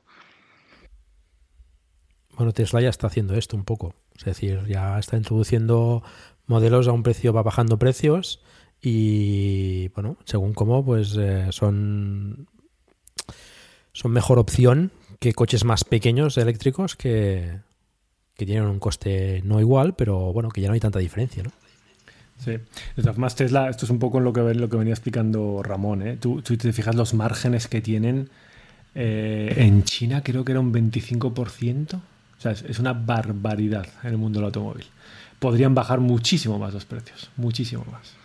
Claro. Pero han apostado por posicionar su producto en una determinada gama de precios y, y ya está. Y, ve- y ve- y vender toda su producción al máximo precio posible. Que, que- que es lo que es, que quieren. es- claro. es eso. Está, está vendiendo todo lo que produce. Claro, claro. Y de, y de hecho lo que hace es que, construir más fábricas para producir más. Y poder, es un, es un negocio que, está, que, que va funcionando y que por lo tanto se retroalimenta y por lo tanto se van pagando inversiones para crecer y crecer y crecer y seguir sacan- sacando productos. De todas formas, eh, está muy bien considerar a Tesla una, una compañía dentro del sector de la automoción porque produce coches y, y en un futuro incierto camiones. Eh, pero, pero Tesla en el mercado no está valorada dentro del segmento de la automoción. Es una empresa mm, absolutamente tecnológica, 100% tecnológica y, su valoración y, y cómo- se comporta no tiene nada que ver. Y por eso yo, recuerdo que hace dos, dos años o dos años o tres estaba absolutamente confundido porque la estaba interpretando como una, como una compañía de automoción, pero no, no tiene nada que ver. O sea, Tesla mm, probablemente eh, dentro de poco sea la única compañía que sea capaz de, darle la vuelta al mercado y, mm, no lo va a hacer con los coches. Para mí todo indica que lo va a hacer con los camiones. O sea, mm, digamos que su modelo de su modelo ha sido eh, yo voy a vender coches con autopilot, mis clientes me van a pagar el autopilot y me van a hacer mejorarlo. Es decir, los clientes de Tesla están pagando a Tesla todos los costes de mejorar el autopilot. Pero luego te pones a pensar y dices, bueno, ¿y por qué? O sea, ¿qué necesidad tiene Tesla de invertir en que los coches cuando lleguen a un supercharger se, car- se, se carguen solos, se enchufe la manguera solo. ¿Cuál es? O sea, ¿qué, te cambia eso como propietario de Tesla? Relativamente poco, ¿no? Es muy- pa- parece muy, muy friki. ¿y por qué hace todo eso Tesla? ¿Y por qué invierte tanto en la conducción autónoma? Yo creo que, yo creo que realmente Tesla va a mm, poner boca abajo todo el mercado de la distribución y todo el mercado del transporte por carretera. Y que está intentando conseguir eh, el mejor autopilot posible para tener camiones autónomos. Porque al final vosotros tres sois propietarios de un Tesla. Vosotros alquilaríais vuestro robotaxi y lo tendríais ganando dinero para vosotros eh, vuestro propio coche, con lo que os ha costado y con lo que le queréis. Bueno, pues El mío personal, no. Pero yo me compraría otro o otro o un par si me genera ingresos y lo amortizo rápido y empiezo a sacar pasta. Ya, pero es Como que tú. sí. Pero Tesla no te necesita a ti para eso, lo haría Tesla directamente. Y entonces la pasta la Mm, sacaría. Tesla. El modelo de negocio ya está, ya está precisamente calculado para que Tesla te cobre a ti lo que tú vas a sacar en una serie de años y a partir de ahí seas tú el que gana, pero a partir de una serie de años. Pero imaginad, No, no, está claro. imaginad que Tesla lo que hace es decir, oye, pues yo empiezo a poner camiones autónomos. Sí, eso es. Camiones autónomos que además se recargan Sí, sí. que llegan al supercharger y se recargan solos. Sí, sí. Y a partir de aquí me estoy Me está quitando. explotando la cabeza, eh, Ramón, porque tiene, puede tener- tiene sentido lo que dices. Claro. Lo que, pero te eso quitas- pasa que es que hay una quitas- pega, ¿eh? Te quitas a todos los choferes. Que es No, lo no, peor de sí, todo. Mira, tú, Ramón, tú lo sabes, no sé si David y Paco lo, lo saben, pero yo antes de la presentación era todo movilidad eléctrica, etcétera, pero yo vengo del mundo de transporte y logística Sí. profesionalmente. Eh, y esto, Ramón, tú lo sabes porque lo conversamos una vez que nos reunimos. Eh, hay determinados países en Europa, como Holanda, Noruega, Dinamarca, etcétera, en los cuales para un transportista el 55 al 60% del coste es el conductor del camión. Y imagínate si funciona esto que te dice que está diciendo Ramón. Llega Tesla y dice, pues fuera, fuera ese 60%. Sí, bueno, ese, ese 55-60% es excluido los gastos de carburante. Es decir, que Tesla, o sea, si, cogemos la cuenta, la cuenta de pérdidas y ganancias de una empresa de transporte, eh, más o menos el 40% va a ser combustible. Y de lo que queda, el 60% es personal. Que es como decía Saúl. Imaginamos que Tesla es capaz de ponerte un combustible muchísimo más barato, no cuesta cero, pero es más barato, y reducirte a cero eh, el coste del chofer. Y no solo eso, sino que además se salta todas las regulaciones del tacógrafo. Es decir, un camionero que puede conducir nueve horas al día, dos días a la semana puede conducir una hora adicional, tiene que descansar 45 horas durante el fin de semana, no puede hacer dos fines de semana con una limitación de 45 horas, un descanso cada cuatro horas y media de al menos 45 minutos. Te lo quitas todo de en medio. O sea, camiones que están conduciendo y cargándose solos y que no tienen que seguir ningún tacógrafo. Entonces, Sí, pero ¿cuál es el plazo, Ramón? Porque claro, estamos hablando de eso que yo te lo compro, ¿eh? Y me parece que como teoría y como estrategia, desde luego, es para quitarse el sombrero. Pero claro, estamos viendo por otro lado que la conducción autónoma, yo cada vez me creo menos los plazos que dan. Eh, hablo de la conducción autónoma total, porque tú estás hablando de quito el chofer, el camión llega a un punto de recarga, se enchufa la manguera solo, la manguera o lo que haya en su lugar, que puede no ser una manguera. Eh, bueno, mm, ¿cuándo? ¿Dentro de 20 años? Hombre, para distribución urbana es más complicado, David. Pero entre dos, dos hubs eh, co- conectados por una autopista, claro. pues es puede ir relativamente rápido. ¿eh? Sí. Sí, sí, es verdad, es verdad. Hombre, a lo mejor relativamente rápido, eh, que todos, todos querríamos verlo pasado mañana, a lo mejor estamos hablando No, del ya, final ya. de la década. Pero eso, eso sí justificaría la valoración en bolsa de Tesla, por ejemplo, como empresa que, que te puede dar la vuelta a toda la logística a nivel, mm, pues iba a decir planetario, a lo mejor no planetario, pero sí toda Norteamérica y toda Europa. Porque no, Occidente, no- sí. sí, sí, no habría una sola compañía de transporte eh, que trabajan en, en internacional que no quisiese un camión de Tesla. Hombre, solo con conectar las capitales europeas con este sistema ya sería la leche, Claro. ya, aunque no llegasen más allá. Pero ¿cuánta gente quiere alquilar su coche y cuánta gente de verdad necesita que su coche conduzca solo? No, que no es una necesidad que nos esté, que, que- que- que tengamos, que estaría bien. Pues bueno, pues a- seguramente a veces estaría bien. Pero yo creo que, que el propósito de Tesla, el fin o, o- o una, de la, una de las salidas que puede tener es esa. es precisamente eso, y eso justifica la, la, eh, la valoración que tiene. Totalmente. Tesla lleva años dedicándose al data mining. Nos, Claro. lo, nos lo ocultan con una serie de declaraciones y de productos que aparentemente no, son, no están orientados a eso, pero tiene la, la valoración, solo con los datos que tiene, debería ser, vamos, espectacular. A ver, estoy de acuerdo. Lo que pasa es que también le veo sentido al hecho de que el coche pueda conducir solo de cara al usuario. Ya no lo digo a nivel empresarial, como comenta Ramón. El que tú puedas Sí. montarte en el coche y tengas dos, tres, mm, las horas de camino que tengas y puedan ofrecerte productos mientras el coche conduce por ti. Porque claro, tú estás ahí sentado, mm, lo que hemos pensado todos. Joder, pues mientras estoy sentado, pues voy trabajando, voy hablando por teléfono, voy jugando Netflix. a un juego, voy viendo Netflix. Es decir, Claro. Claro, al final te puedo ir ofreciendo productos mientras el coche conduce por ti y eso también es una fuente de ingresos. Es que claro, desde el punto de vista de la conducción autónoma, lo que puede cambiar todo es tan espectacular que es que yo creo que no somos ni capaces de llegar a entenderlo. Pero no, no es solo una necesidad particular, sino una necesidad a nivel global. Es decir, eh, esto impide o, facilita, digamos, que no tengas eh, coche.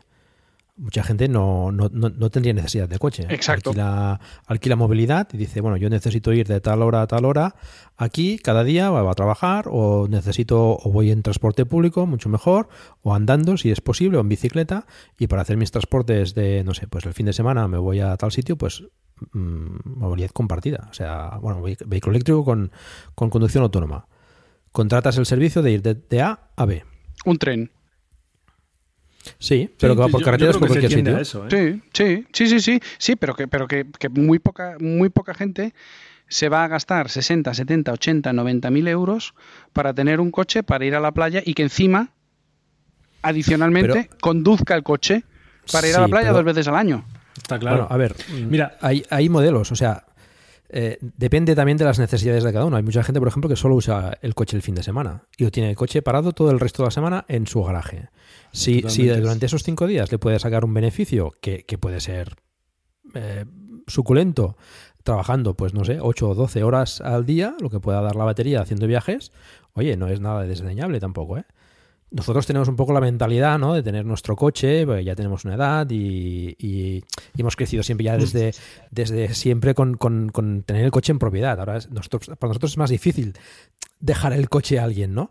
Pero mm, con criterios mm, económicos, tú lo piensas y, bueno, salen los números. Claro. Es que además no, no es necesario que lo hagan los particulares. Es decir, como decía, eh, bueno, creo que lo decías eh, tú mismo, eh, Ramón, que, que, bueno, Tesla puede dedicarse a, a, bueno, dedicar parte de la producción a, a montar una flota y, y vender el, el servicio de, de movilidad. Claro, imaginémonos con lo, lo fácil que lo está teniendo Uber y Cabify para implantarse, por ejemplo, en España o en otros países, si encima ya no hay ni conductor. Es, es- es que, es que todas hecho, esas mira- cosas, ¿cómo vas a coger tú y es- alquilar tu coche? Sí, pero es la tendencia, ¿eh? O sea, pero ya te digo que no es, no es alquilar tú tu coche, sino tener un coche a disposición. Que Sí, no, sí. Home no lo tienes que poner tú, lo tiene que poner Claro. quien sea, ¿no? De, hecho, mira, Paco, eh, a- esto es una cosa. Cuando lo publiquemos perderé 50.000 suscriptores por haber dicho esto, pero yo básicamente a lo que aspiro es que a hay un día en el que yo saque el móvil o, o cual- el, el- el cacharro que sea que hayamos inventado para entonces y yo pinche un botón y tenga un vehículo eléctrico a- en la puerta de mi casa que me lleve y me trae a lo que yo necesito hacer. Y a partir de ese momento yo no tengo ni un Tesla, ni ningún eléctrico, ni hostias en el garaje. Lo que tengo es un clásico, por ejemplo, un Mustang descapotado de los años 60 o 70, que yo me encargaré de ir restaurando, tal, poniéndole cositas, todo, en plan mi ocio. Y que sacaré el domingo, si no llueve, y si llueve, pues yo me espero el domingo siguiente, para dar un paseíto y poco más. Y lo tendré parado, mimado, mi juguetito, sacándole brillo. Es lo que haré todos los fines de semana, sacarle brillo. Y que si contaminará quieres- un huevo. Y si quieres, incluso ese Mustang. O a lo mejor, efectivamente, a lo mejor, mira, como un Claro. proyecto también súper interesante, electrificarlo. Claro, tal. como- como hay quien electrifica una yo siempre lo he Vespa. dicho. Claro, es lo que yo siempre he dicho, es como quien tiene hoy en día un caballo. Nadie, nadie va con, con un caballo a comprar, ni, al, por- ni a buscar los niños al cole, nadie va en caballo con él. Pero hay gente que tiene caballos y se lo pasa de puta madre con los caballos dando un paseo el fin de semana o incluso compitiendo. Pues sería lo mismo. Sí, sí, yo creo que la tendencia es esa. Y ya lo hemos comentado más una vez. La, la juventud que viene no, no está pensando en comprarse un coche. Nosotros cuando teníamos 16 años estábamos pensando en a los 18 comprarnos un coche y ahorrar. No están pensando Ahora en la un gente coche ni en conducir. ni en conducir. No, no, Es que mi hija tiene 14 años, es que ni me pregunta. Sí, sí, por por eso que la tendencia es, es claramente esa. Sí, sí. Bueno, pues yo ahí eh, me he encontrado últimamente que los chavales de 18 años sí quieren sacarse el carnet de conducir. No, no piensan en... también es Sí. cierto que yo no vivo dentro de una gran ciudad. Bueno, habrá, y- habrá de todo, eh, seguramente. Vale, pero- habrá, de, Mm. habrá de todo, pero no, no piensan, por supuesto, en comprarse un coche. Les flipan los Tesla y les flipan los Koenigsegg y les flipan todo lo... Vale, pero no piensan comprarse, comprarse un coche, pero sí se sacan el carnet. Que a lo mejor es una de esas cosas que serán superfluas dentro de 30 o 40 años. Solo el que tenga el Mustang eléctrico de Saúl podrá utilizar un carnet de conducir. Para sacarlo a pasear el domingo, el abuelo paseando su Mustang. Bueno, pa- para algunos también conducir es, es un placer también, ¿no? Como, Claro. como dice BMW, con lo cual, pues bueno, nosotros seguiremos teniendo nuestro coche para, para conducir. Yo a veces salgo y no sin rumbo concreto. Me, me gusta conducir y saco el coche para, pues, para eso, para dar una vuelta. Claro que sí. Y esto, y, Sí, sí. y esto, pues bueno, cada vez supongo que el- el- la juventud, pues bueno, piensa en otras cosas, ¿no? Y piensa a lo mejor pues, en comprarse el último modelo de móvil o no sé, o otro tipo de cosas. No. Sí, o la skin del Fortnite. Sí. No, yo Sí. creo que la juventud está pensando en los servicios. Es a lo que van dirigidos también por las empresas. Bueno, es que es lo que está, es lo que está viendo en todos sitios. Sí, ¿eh? con sí, sí, Netflix. sí. Y- pero es que la, todo, movilidad, como bien comentabais, se está convirtiendo también en eso. Ya nada en propiedad, sino es un servicio. Yo, como decía Saúl, Es un servicio, claro. Pago por uso. Sí, Sí, sí. sí, totalmente. Y, y todos los modelos que están funcionando así están triunfando, o sea que, vamos, está clarísimo. Bu- bu- Bueno, Paco, mm, realmente las empresas que están aportando movilidad en pago por uso mm, no están triunfando tanto. Eh, de, de- No, bueno. de- de hecho, ahora mm, con la pandemia, que no esperemos que no sea una situación habitual, pero se han ido a pique la mayor parte de ellas, las que no estaban ya. Y yo en Acciona, por ejemplo, tenía su división de movilidad eléctrica con motos eléctricas que estaba lanzando, si no recuerdo mal, en París, en Milán, tenía Madrid, Barcelona, Valencia, Gandía en verano. Y, claro, pues imaginaos una situación de estas. mm, Bueno, ahora es complicado, claro, porque Claro. precisamente la palabra compartida, pues bueno, te hace, te genera rechazo, ¿no? Hoy en día, ¿no? Y estás viendo una película, por ejemplo, y ves mucha gente reunida junta y dices, ¿esto cómo puede ser, no? Te, te genera ya incluso rechazo. Mm. Con lo cual, pues la gente, a esto le, esto le Y costará. el transporte público. Sí, claro. Esto, claro, para los, los vehículos compartidos, ahora de momento será un revés. Y bueno, esperemos que cambie esto, ¿no? Esperemos que vaya mejor. Bueno, si os parece, avanzamos un poco. Eh, Ramón, no sé si. Bueno, ya son. Ya no sé cuánto llevamos de podcast, pero ahora llevamos un rato. Eh, sí que quería comentar las, las eh, algunas preguntas que, que había apuntado también David.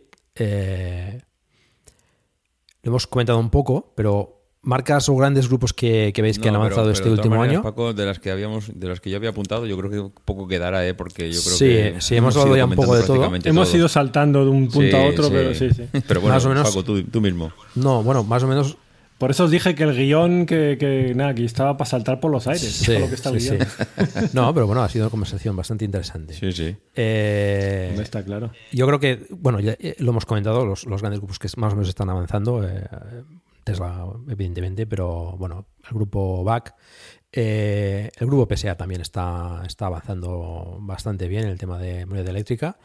Y, y, bueno, quizás los que van un poco más rezagados, pues bueno, Fiat y, y compañía, ¿no? Pero no sé si podéis apuntar alguno más, pero más o menos por lo que hemos ido hablando sería más o menos eso, ¿no? Y bueno, Toyota que, que está un poco ahí a la expectativa, ¿no?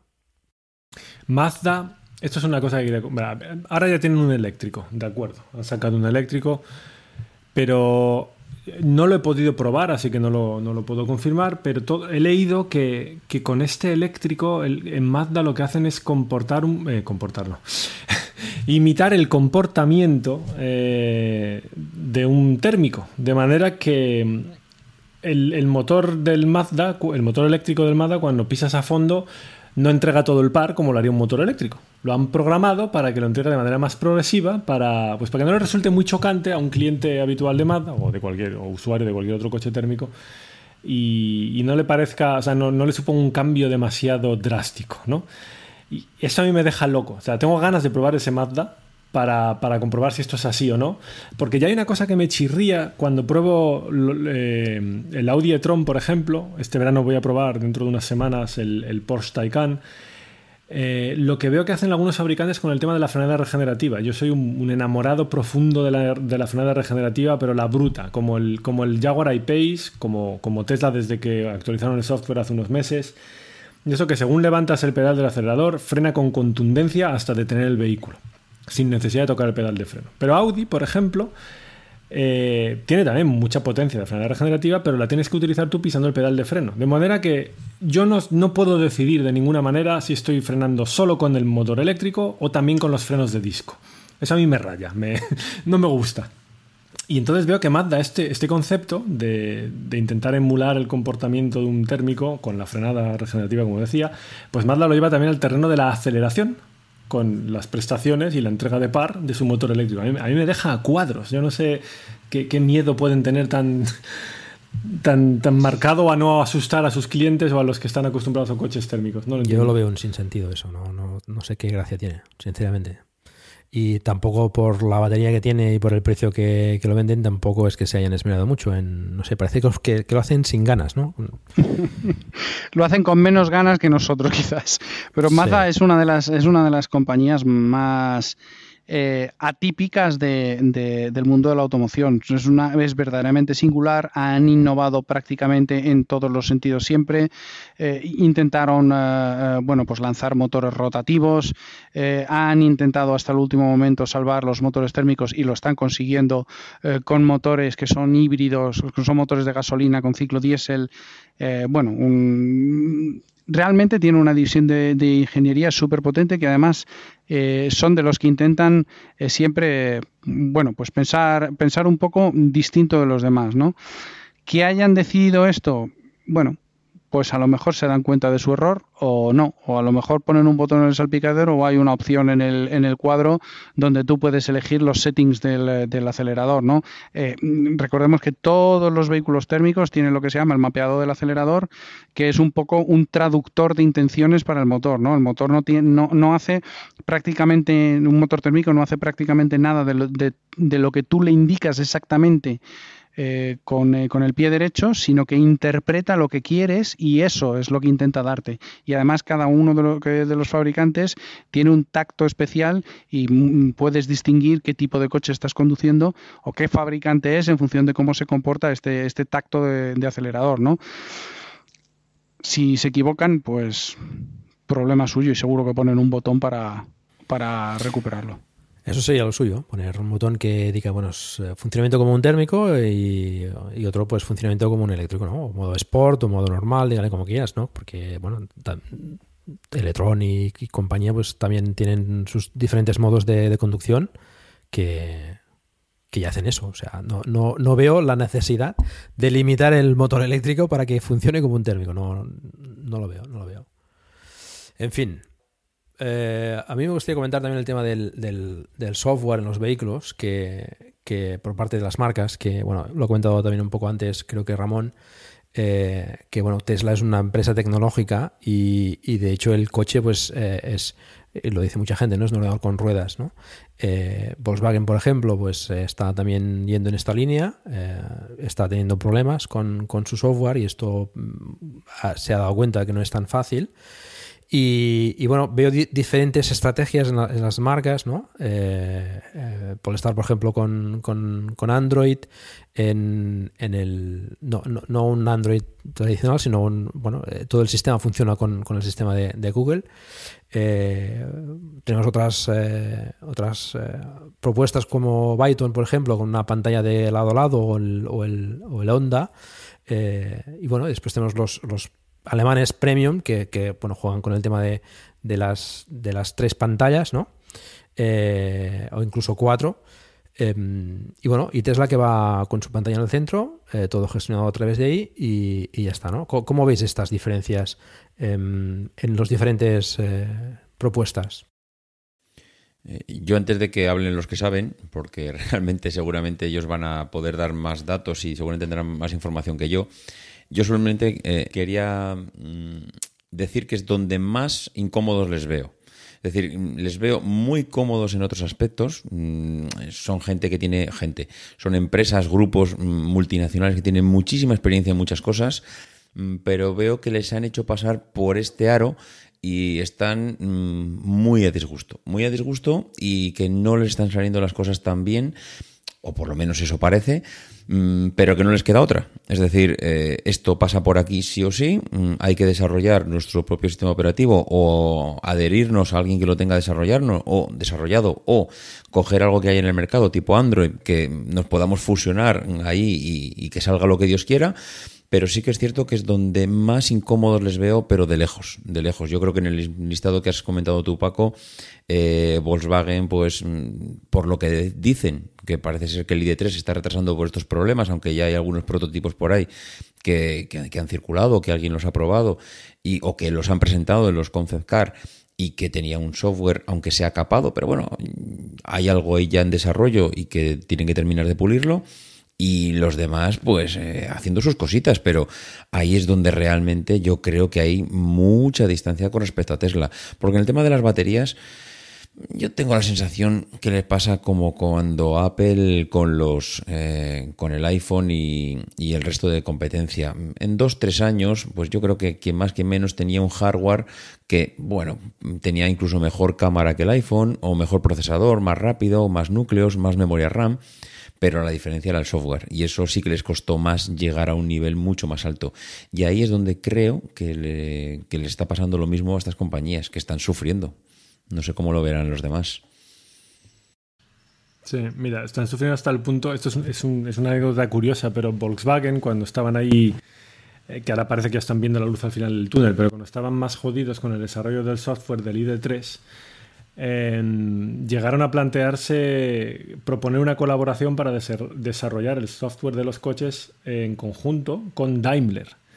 Lo que pasa que, claro, Daimler ya tenía una- un acuerdo eh, con BMW, en fin, era, era un Cristo bastante complicado.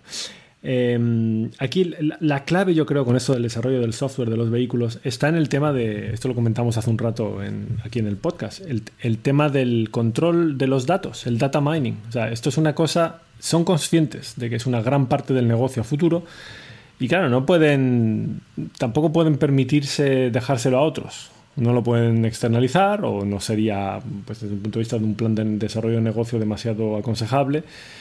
Eh, y lo suyo sería poder desarrollar cada uno su propio software para tener su, propio control sobre los datos de sus coches. Es una cuestión bastante compleja, la verdad.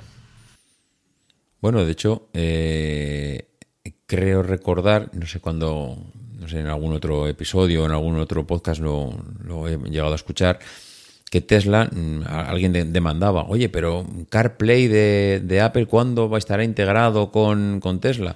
Y, Nunca. bueno, yo, yo eso es, yo soy de la opinión que no estará nunca jamás No- integrado porque aceptar. Tesla no, no le interesa. Eso es. Ni No tiene tiene necesidad necesidad. y yo creo que no les interesa además compartir tecnología porque serán competencia. Se ha hablado muchas veces y de hecho, mira, es una de las cosas que nunca hemos comentado aquí. De Apple siempre se lleva diciendo de hace cinco años que, que si el coche de Apple, que al final no es un coche, que es una plataforma, que no es una plataforma, que es, mm, que es CarPlay, que no, que no es CarPlay, que es, que es algo que está desarrollando, que, ah, que los coches de Apple se ven por ahí, que hay eh, ciudades donde se puede ver. Bueno, llevamos mm, ya cinco años con el tema del coche de Apple. Apple no presenta nada. Los rumores dicen que este año Apple viene con sus gafas y poco más y que del coche aquí no hay nada. Con lo cual, eh, no sé mm, qué puede presentar un, un Apple en cuanto a software. No sé si es que hay algún tapado por ahí que está desarrollando junto con Apple una plataforma, un software, algo para dar un puñetazo encima de la mesa. Pero, pero vamos, que es algo que no, que no termina de arrancar. También no nos olvidemos que un software de coche no es un software para un iPhone o para un Windows. O sea, un software de coche primero tiene muchísima seguridad, eh, tiene muchísimos sistemas funcionando en paralelo, tiene muchísimas redes de comunicaciones a las que hay que atender todas según su prioridad y demás. No, mm, y, eso también lo hace Tesla, ¿eh? es decir, hay un montón de hay un montón de sensores que están continuamente informando al vehículo y muchos de ellos de seguridad que tienen que disparar un airbag en dos milisegundos ¿eh? y tomar esa decisión en, en dos milisegundos, ¿no? Y además tiene que sonar correctamente el intermitente cuando lo utilizas y tal. O sea, no es no es una cosa eh, tan fácil. eh, si fuese fácil eh, como, como programar un iOS o un Android a partir de ahí, probablemente una de las cosas que sí veamos en los próximos 10 años es otra vez la telefonización de la automoción, donde haya, digamos, expertos en producir hardware que, que son capaces de dar la plataforma eh, para luego usar un Android o lo que sea contra podría ser Tesla y a lo mejor que saliese alguno más eh, que tiene un sistema de integración vertical y donde, donde todo está mm, consolidado, ¿no? Y hay muchos fabricantes que son verdaderamente buenos fabricando hardware, eh, mucho mejores que lo es Tesla ahora mismo, eh, que podrían eh, inclinarse por una opción de este, de este tipo, de no de software libre, pero sí algo parecido a un Android o, algo del estilo, y entonces ganaría todavía más, eh, más poder y más prestigio eh, aquel que tiene su integración vertical como podría ser Tesla. Y por eso probablemente el grupo Volkswagen esté haciendo todo lo que puede por tener su propio sistema también y por no quedarse descolga- descolgado, como no sé, podríamos eh, recordar que hizo Nokia con su Symbian o, Microsoft con su Microsoft Phone o una cosa del estilo. Sin duda es lo mejor tener el software y el hardware en la misma compañía y, y, bueno, con el mismo desarrollo, ¿no? Esto pasa con Apple, por ejemplo, también la ventaja es que tiene control de los dos sistemas y en Tesla igual. Eh, esto yo creo que es muy importante. Yo también pienso que los fabricantes tradicionales pues les está costando un poco también abandonar un poco la, fabricación tradicional de, los coches como estaban pensados y concebidos hasta ahora y, que el modelo eléctrico les da quizás más libertad que no están acabando de explorar, ¿no? Quizás con el MEP, la plataforma MEP, por ejemplo, Volkswagen se está comenzando ya a, acercar, pero mm, creo que les falta un poco de, ampliar miras, ¿no? De, ver otras posibilidades que la construcción o el tipo de diseño de un vehículo eléctrico mm, les permite hacer otras cosas a los que a lo que estábamos acostumbrados o estaban acostumbrados hasta ahora. No sé, es mi, es mi opinión. Eh, el tema de, de las interfaces además es una cosa que, que siempre tradicionalmente ha sido bastante horrible en los coches. O sea, el, el, el infotainment daba bastante pena en general. Eh, Pero ¿por qué hablas en pasado? Sigue dando pena, Paco. Bueno, pues Es sí, que- pero empiezan a haber cosas interesantes. El de Mercedes, por ejemplo, está no, no está mal, no está mal. Eh, veremos el del Bueno. Volkswagen, pero bueno, empiezan a haber avances en este en este sentido, ¿no? Tesla es, otra abismo, cosa, ¿eh? es otra cosa. Eso es. Yo sigo viendo un abismo. Y hay, hay, una, hay un componente tecnológico importante que, que la gente que viene, la, la- la juventud, es una cosa que, que- que valora mucho más, ¿no? Quizás. Eh, y ven, pues, por eso, por ejemplo, eh, yo me encuentro que cuando sacas el coche y, y hay gente que lo está viendo, eh, los chavales eh, se lo saben de, de- memoria, o sea, saben muchísimo de Tesla, porque es una cosa que, que tecnológicamente les atrae también, ¿no? No como coche, sino como, como ordenador que hace muchas cosas, ¿no? Y conducción autónoma y se mueve solo. Todo esto creo que también es, es una ventaja de, de Tesla hacia, hacia la juventud que viene, ¿no?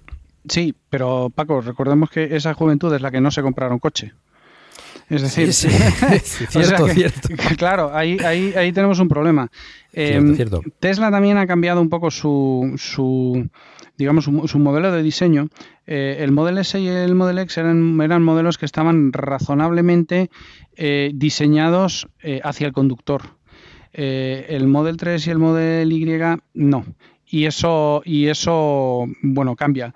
Eh, todos recordamos los interiores de BMW que te podrán gustar más o menos, pero están orientados hacia el conductor. O sea, el, digamos que el habitante principal del vehículo es el conductor.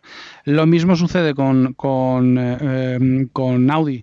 Eh, Mercedes, en cambio, dependiendo de la gama, el habitante principal es quien va sentado al volante o quien va sentado atrás. Y se nota muchísimo. Entonces, la declaración de intenciones de Tesla con el Model 3 y el Model Y de, bueno, esto van a ser robotaxis, el conductor es un señor que está ahí de momento, pero bueno, aquí lo importante es que haya Netflix y que lo puedan ver, eh, bueno, pues no deja de ser una declaración de intenciones, pero evidentemente eh, es el modelo que más le gusta a los hooligans, eh, pero no de la conducción, sino a los de Tesla. Bueno, Nos has dejado sin palabras. Yo, yo solo quiero aportar un comentario aquí muy rápido.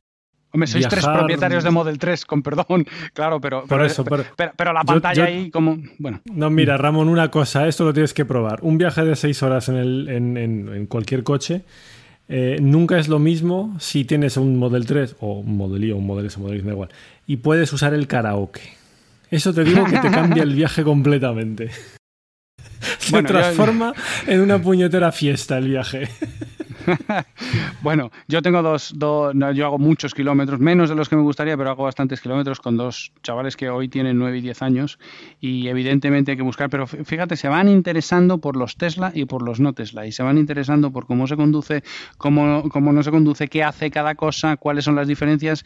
Y ellos han tenido la suerte de probar Model S, Model X, Model 3 y, bueno, las impresiones, o sea, eh, eh, pa- para ellos para, o al menos para mis hijos que hoy tienen 9 y 10 años, son aparatos distintos. O sea, una cosa son los coches y otra cosa son los Tesla, que son, bueno, otra cosa. Sí, sí, sí, es que la apreciación general es esa. Y, y que tiene, y, y que además los Tesla, los Tesla tienen la característica de ser eléctricos. Pero como la tiene un Zoe, o como la tiene un Leaf, o como la tiene un Kona, pero que no, pero que no son un Tesla y no son, eh, so- solamente son eléctricos. Y por eso quizás su tracción en el mercado sea, sea, sea distinta. Bueno, es ese componente tecnológico que, que- que atrae a mucha gente y que, y que, bueno, tiene bastante distancia respecto al resto, de momento. Mm. Bueno, pues eh, no sé si queréis contar alguna cosa más o lo dejamos por aquí. Yo creo que está visto para sentencia. Esto ya, ya va siendo el momento de ir dejándolo, creo. O sea que no, no vamos a entrar a comentar las diferencias de precios entre térmicos y eléctricos, ¿no? Eso lo dejamos para, para el año que viene. Bueno, eh, sí, eh, lo podemos dejar para el año que viene. De hecho, eh, Saúl ha hecho hace poco un vídeo comparando el precio del Model 3, por ejemplo, con otros eh, vehículos eh, parecidos Sí. y pues no había tanta diferencia. No, no, y mira, En- lo que está en precio pasando de con adquisición. esto. Sí, sí, lo que está pasando con esto, y ya si queréis lo dejamos después, pero eh, si os fijáis, es en los segmentos más altos, los F, el segmento F, el segmento E, eh, en algunos casos la paridad se ha alcanzado. Claro que, hay que meter también el componente de potencia, porque esto es, la baza con la que juegan siempre los eléctricos. Como les es relativamente barato ofrecer mucha potencia, pues te meten eso ahí, te meten tropecientos caballos, y entonces, claro, pues, pues, si te pones a comparar modelos de, de segmento idéntico y de misma potencia, echaros un vistazo al Model S Performance y me lo comparáis con coches que le puedan hacer competencia. Habla- Hablamos del, del Audi A8 en su versión más potente, del, clase, eh, yo qué sé, el Mercedes clase S o clase N AMG o BMW Serie 7, en fin, miraros ese segmento y os daréis cuenta de que, el Tesla Model S es el más barato. Pero claro, estamos en un segmen- una, un- una parte muy específica del segmento F. Bueno, no, mm, quizá la conversación era un poco más eh, abierta a no solo cómo funciona Tesla y su, gama de precios, sino, cómo funcionan todos los vehículos eléctricos con respecto a sus comparables térmicos, ¿no? En el caso este que tú, que tú comentas, efectivamente, de Tesla, claro, hombre, eh, si utilizamos la característica de la potencia, pues te tienes que ir muy arriba en las marcas eh, para, para- poder encontrar un competidor en potencia, ¿no? Eh, pero bueno, eso tiene dos, dos ah, contraargumentos que son muy simples. El primero, si tú te coges, por ejemplo, el Audi A4, eh, se vende el más del 50%, ahora ya no, pero más del 50% se vendía en carrocería familiar. ¿Cuál es el Tesla que compite? No, todavía, tiene- sí, sí. todavía en 2019 el, el familiar ha Sí. sido más, sí, se ha vendido más en 2019 Ah, que, el, que el sedán. Sí, sí. Pero no, pero no solo eso, si te coges las cifras del 18 y el 19, la motorización más vendida del Audi A4 es la 2.0 TDI E-Clean de 120 caballos. Y después es la de... Entonces, claro, vamos a hacer la comparación al contrario y decimos, venga, pues yo quiero una 4 de 120 caballos, que es el que compra el 80% de la gente. ¿Cuánto me cuesta irme a Tesla? O, o puedes hacer la, o, o puedes hacer la comparación en vez de decir por potencia, oye, pues vamos a el manidísimo argumento de, venga, bueno, pues que quiero que tenga al menos 600 kilómetros de autonomía Claro, o claro. 600 litros de maletero, ¿no? Claro, claro. Sí, por eso te decía que lo que hacen los, los Claro. eléctricos es ofrecer un montón de potencia, porque es lo que les permi- es el valor que pueden añadir. Sí, es el, es el valor que pueden añadir que el público no estaba pagando antes. Es decir, Claro. si al final si el 80% de los que se compran una, co- una 4 se lo compran de 120 caballos, pues realmente... Bueno, eso y, y que, claro, comparamos precios de, de list price, o sea, precios de... eh, precios públicos que luego no son reales, porque sabes que en cuanto pones un pie en un concesionario, no en los de Tesla, pues ya tienes un 15% de descuento en el bolsillo y lógicamente cuanto más equipada sea la versión o cuanto más eh, eh, eh, em, cuanto más potente sea el motor, más descuento te hacen porque lógicamente son vehículos que tienen ma- mayor margen, ¿no? Para mí sobre todo mm, que- digo, eh, repito de nuevo, Tesla está un poco al margen porque está en otra liga, ¿no? Compite con otro producto que realmente quizás ahora mismo no tenga competencia. Pero el- problema es el precio de todos los que no son Tesla y cómo compiten con sus con sus eh, eh, con sus bueno equivalentes con motor térmico y, lo que hablábamos antes de cuánto va a tardar la tecnología en permitir que se estabilicen los precios en niveles de térmicos que no que para comprarte un eléctrico no tengas que pagar 200.000 kilómetros eh, de combustible el primer día esa es Bueno, no es, no es tanto así ya, ¿eh? pero eh, sí que hay una, diferencia importante. No es, lo mismo un Zoe que un Clio, por ejemplo, pero bueno, en, este tiempo que llevamos con, el podcast, por ejemplo, estos tres o cuatro años, pues el Zoe ha aumentado la batería, ha aumentado la autonomía, mm, se va acercando más, ¿no? Y el tema de las baterías y la, bueno, el, coste que tienen las baterías ha ido bajando y, y seguirá bajando, sin duda. Esto eh, eh, es cuestión de cuándo llegaremos a ese punto.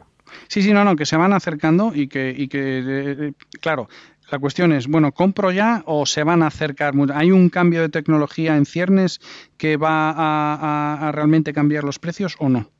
Eso es lo que, eso es lo que realmente int- interesa saber, ¿no? Porque si no, es como el, creo que es el MacBook Pro de, de- David, que siempre, al final siempre se lo compra, no se lo compra eh, porque sale otro o no sale. Esa es la pregunta del millón, pero en el avance que hemos visto estos, estos años y lo que se prevé, eh, mm, yo creo que no tardaremos demasiado. ¿eh?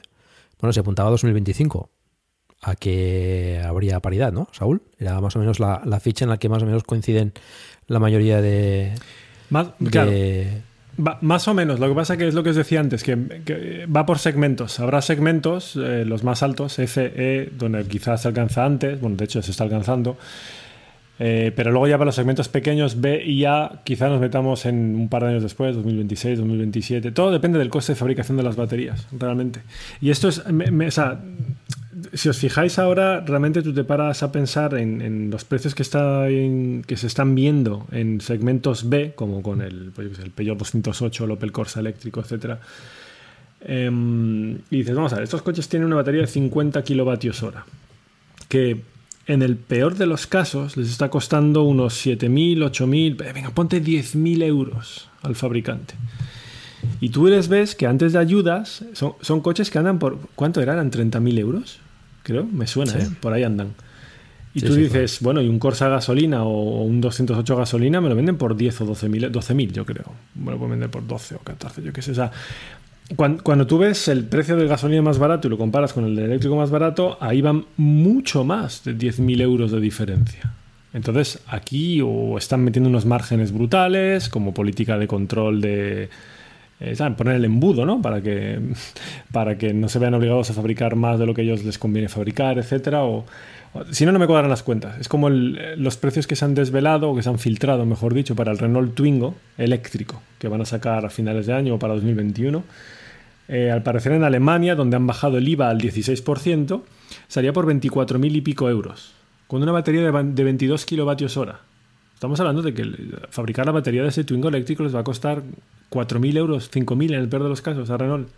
¿Cómo te meten 24.000 pavos de precio por un Twingo, tío? Ahí están claramente jugando también con márgenes y, con- y controlando, frenando un poco la demanda o lo que sea. No, no, no, no cabe, no cabe la menor duda. Por eso te digo que, bueno, paridad de costes de fabricación, sí, probablemente se alcancen en breve, de aquí a 3-4 años. Pero luego ya el precio que te ponen en el concesionario, eso ya obedece a también otras cosas, no solo al coste de fabricación. Habrá que ver. Yo ojalá lo trasladen rápido al precio de venta, ¿eh? Pero me temo Bueno, que pero- van a seguir Mm. jugando con ello. Yo, yo, mm, yo creo que en realidad lo- los, los coches, los fabricantes no, no le ponen precios en función de las alternativas dentro de su marca, sino en función de las alternativas fuera de su marca. Eh, mm, ahora mismo todavía no estamos en un momento, yo creo, ¿eh? no estamos en un momento en el que un potencial comprador de vehículo eh, no tenga decidido antes del vehículo si lo va a comprar térmico o eléctrico. Es una decisión que, está tomada antes de ponerte a decidir si al final te, compras el Corsa o el Clio. Entonces, lo que tiene, más lógica, el, el Twingo o el Zoe, el Zoe seguramente no va a competir con el Clio. No, no, no, no quieren que rivalicen entre ellos porque el cliente eh, no los ve como opciones. Una cosa es si yo quiero un eléctrico, otra cosa es si yo quiero un térmico. La cuestión es que el Zoe sí tiene que competir con el E-Corsa o con el E208. Entonces hay que, hay que ponerle un precio que sea acorde a la competencia, no compitiendo con tu alternativa térmica dentro de tu marca. Y por eso los precios se mueven así. Sí, claro. Sí, sí, tiene, bueno, tiene sentido, lo los- explica bastante bien, claro. Los precios, de hecho, son, son bastante parecidos. Claro, claro pero, pero, pero, eh, y de hecho a nadie le interesa rebajarlo 3.000 euros. Porque ¿para qué quieres tú vender muchos más coches ganando 3.000 euros menos que tu vecino? Bueno, es lo que decíamos antes también. Si se vende todo lo que fabrican, pues bueno, no tienen motivación para bajar precios tampoco. Claro, claro. Y además, y además que no van a migrar clientes de térmico a eléctrico hoy por hoy con ese salto de precios que hay. Que, que salto de Bueno. precios tiene que haber en cualquier caso, ¿eh? porque el, el eléctrico te aporta una serie de cosas que el térmico no te aporta y por lo tanto esas cosas tienen un valor. La- el- un consumo mucho más económico, ciertas ventajas en postventa, ta, ta, ta, ta. vale, y eso tiene un valor y estará reflejado en el precio. Pero a partir de ahí todo lo de todo lo demás es competencia entre marcas. Está claro. Y cuando te- cuando les empiecen a apretar, pues cuando Peugeot empiece a bajar un poco, pues lógicamente Opel, que es del, mismo constructor, pues bajará también, y bajará Renault, y bajará el Micra eléctrico si es que algún día lo hay, y bajarán toda la competencia, todo el segmento al mismo tiempo. Sí, sí. No, y, está claro que esta política de precios eh, también la está aplicando Tesla, eh, que muchas veces se, ide- se idealiza Tesla y tal, pero al final es una empresa y como todas las demás, su objetivo es maximizar beneficios y darle el mayor retorno a sus inversores. Tesla es la primera que saca una tirada de Model Y recién sacados en Estados Unidos. Los primeros, primero empieza con así el performance y las versiones más caras y no sé qué, a la mayor pasta posible, y de repente tres meses más tarde dice, pues ahora lo rebajo 3.000 euros, o 3.000 dólares en este caso. Y es- esta política de vaivenes en- y cambios de precios en los modelos y rebajas brutales, de repente de la noche a la mañana un coche determinado vale 10.000 dólares menos, esto Tesla lo viene haciendo, pero cada vez que le ha apetecido y le ha venido bien, lo, ha hecho. Y es eso, es pues has- hasta dónde puedes estrujar al máximo aquí el pastel para sacarle todo el jugo posible, hasta aquí, vale, y hasta y una vez que alcanzado ese punto, pues entonces ya bajo precios. Eso está clarísimo. Bueno, y después también que pueda venir algún competidor de China, por ejemplo, con un precio bastante económico y bueno, haga saltar el mercado. Pues que con un Mm. coche competitivo y que los demás tengan que también equipararse a- en, en precio al menos. O intentarlo. Sí, sí. Esto vuelve a reforzar lo que decíamos antes, que cuanto más competencia, mejor. Sí, eso, eso, sería un poco como decir que Dacia es capaz de mover el precio de los Clios y de los Corsas y de los tal, porque no es chino, pero es un fabricante, vamos a decir, low cost con una calidad distinta. Y tiene, al, al final eso tiene sus límites también, y sobre todo para, para fabricantes chinos es muy difícil entrar en el mercado europeo. El mercado europeo es un mercado en el que prima muchísimo la imagen. Sobre todo hay mucha gente que compra eh, imagen de marca y comprarte un coche chino así de entrada eh, pues seguramente que serán buenísimos, pero no encaja de entrada con la cultura europea. No, pero es curioso como al final el tema de los coches chinos mm, pasa un poco desapercibido en cuanto hablas un poco del, del tema a nivel a nivel mundial. Es decir, mm, grandes marcas, eh, habla siempre que si el grupo BAG, que si PSA, que si, bueno, la que sea, pero nunca hablamos de los coches chinos. Y los coches chinos al final parece que no, pero tienen una cuota brutal muchas veces dentro del mercado, aunque no son, eh, parece ser los que no, mar- no, no marcan las tendencias. Pero a nivel de cuota de mercado, vamos, mm, los coches eléctricos chinos se venden, no, no recuerdo cuál era la marca, creo que Saúl hizo un, un vídeo, fue Saúl, ya no sé, porque veo tantos vídeos ya de coches eléctricos que igual no ha sido Saúl, pero, pero diría que sí, que hay una marca china que vende una cantidad de coches bestial. Bit. Eléctricos, coches Sí, eléctricos. sí. BYD, Sí, eso Your es. Dreams, Bit. Eso sí, es. sí. Entonces, mm, bueno, no hablamos nunca de este tipo de, de empresas, de los chinos, pero siguen estando ahí y siguen al final haciendo una cantidad de negocio en el mundo de la automoción bestial. Sí, Sí, van bueno, llegando poco me- a poco, ¿eh? Van llegando. Tenemos Bid, Xpeng y Byton. y Creo que están ahí a las puertas de, de- de Europa. En Noruega ya tienen algunos, ¿eh? Bueno, y no solo eso, Bit eh, está vendiendo, pues yo no sé cuánto, pues a lo mejor me equivoco, pero el 70% de los autobuses eléctricos en Europa. Sí. Y eso sí reduce contaminación. O sea, que el ayuntamiento... 70% de Ay. autobuses. Sí, sí. Eh, O sea, el 70% de los autobuses eléctricos que se venden en Europa seguramente sean Bit. Vamos, es un- Y, y puede que más, ¿eh? Sí, sí. Puede Me que más del sorprende. 70, ¿eh? Sí, sí. Vamos, no, no, yo creo que no me, si me equivoco, me equivoco por lo bajo. Pero, pero- y un autobús urbano, como son los autobuses eléctricos, lógicamente no, son urbanos, no son interurbanos, eh, eh, reduce muchísimo la contaminación. Sí, sí. Las grandes flotas es donde más se puede actuar para reducir rápidamente la contaminación. De hecho, es sorprendente que se hayan dedicado primero a evolucionar la tecnología para vehículos particulares, que están el 98% del tiempo parados. Eh, Exactamente. sí, lo que más resultados te trae son las flotas, taxis, furgonetas de reparto, autobuses, eh, etcétera. Sí, pero mira, fí- fíjate, me alegro que, que saques este argumento. Las furgonetas de reparto en España eh, es un es un bueno un segmento del mercado donde los eh, vehículos eléctricos, sobre todo las de última milla, ¿eh? donde los vehículos eléctricos tienen bueno lo- una yo, yo creo que encajan perfectamente y en cambio no se pueden comprar.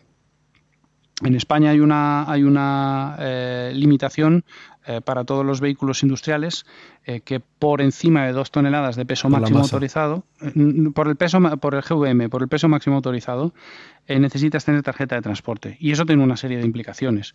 Eh, de tiene implicaciones a nivel de sueldos, tiene implicaciones a nivel de seguros, tienes que llevar la tarjeta de servicio público, demás, todas esas cosas. Y eso es imposible de cumplir para un eléctrico, porque un eléctrico ya de por sí pesa más de dos toneladas, con lo cual es imposible que su masa máxima autorizada sea menor de dos toneladas. Entonces, no se pueden desplegar en España. Así de sencillo. Bueno, eso también está cambiando, ¿eh? hay eléctricos que ya pesan menos, eh, pero bueno, eh, está claro que hay, hay que adaptarlo. Si tú quieres tener baterías de 400 o 500 kilos en una furgoneta, pues tienes que adaptar eso para poder permitir el despliegue, porque si no, pues ahí tienes el cuello de botella que acabas Hombre, de, lo- de describir. Lo lógico, lo lógico sería que esa normativa descontase el, el peso de la batería, ¿no? Eso es, que es un hándicap es. que, que- que tiene pues, el eléctrico. Bueno, pues, pues como Claro. no sucede, pues en España Claro, no... claro. No, no, pero Mm. si quieres fomentar el uso de esa tecnología, pues es una cosa que tienes que tener en cuenta, está claro. Sí, sí. Y descontar Mm. ese peso o, en fin, encontrar la fórmula que sea. Sí, exacto. Topamos de nuevo con la regulación y con la burocra- burocracia. no me hagas hablar, Paco. Bueno, llevamos más de dos horas. Yo creo que esto es. Sí, venga, Paco, creo que venga. lo podemos dejar, lo podemos dejar aquí. Eh, bueno, pues eh, gracias a todos por participar. Eh, creo que, que, bueno, ha sido una conversación bastante interesante. Eh, creo que bueno, se acercará a las dos horas, más o menos, de, podcast, con lo cual, pues bueno, tenéis ahí para, eh, para disfrutar un buen rato y quizás escucharlo más de una vez, porque bueno, se han comentado cosas muy interesantes. Eh, bueno, pues lo dicho, gracias por participar. Eh, si queréis comentar dónde os pueden encontrar, empezamos por ti, Saúl, si quieres. Bueno, para, para contactarme, dices. O... Sí, bueno, si bueno, para eh, tu canal de YouTube, el podcast, eh, tu Twitter. Eh, sí, bueno, a ver.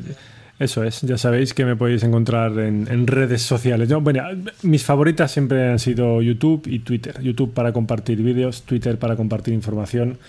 Estoy presente en Instagram también, pero no, no le hago mucho caso. Así que si tenéis dudas y preguntas, la mejor es, es Twitter. Estupendo. Eh, Ramón. Joder, pues yo soy el anti-Saúl otra vez. Yo no tengo redes sociales. no estoy ni en YouTube, ni en Twitter, ni en Facebook, ni en Instagram, Bueno, ni en ningún pues- sitio. Así que si alguien quiere hacer algún comentario, yo creo que lo más práctico es que lo haga a través de, de los grupos de Telegram de Plug and Drive o de Perspectiva, que, que, bueno, los sigo y si, si hay una mención, pues eh, bueno, pues estaré encantado de, de- de leerla y de responderla si, si fuese el caso. Perfecto.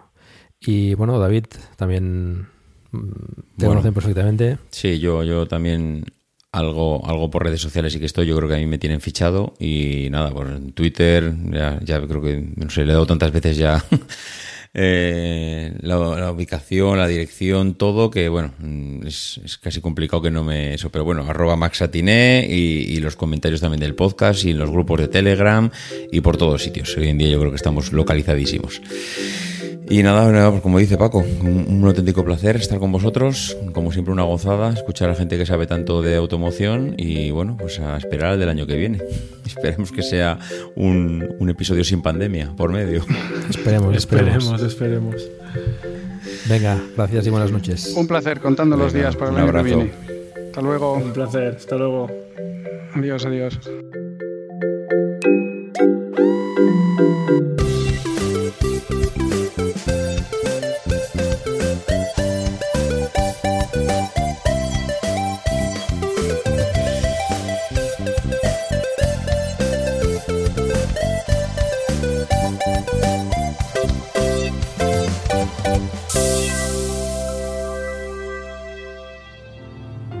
Because the people who are crazy enough to think they can change the world are the ones who do.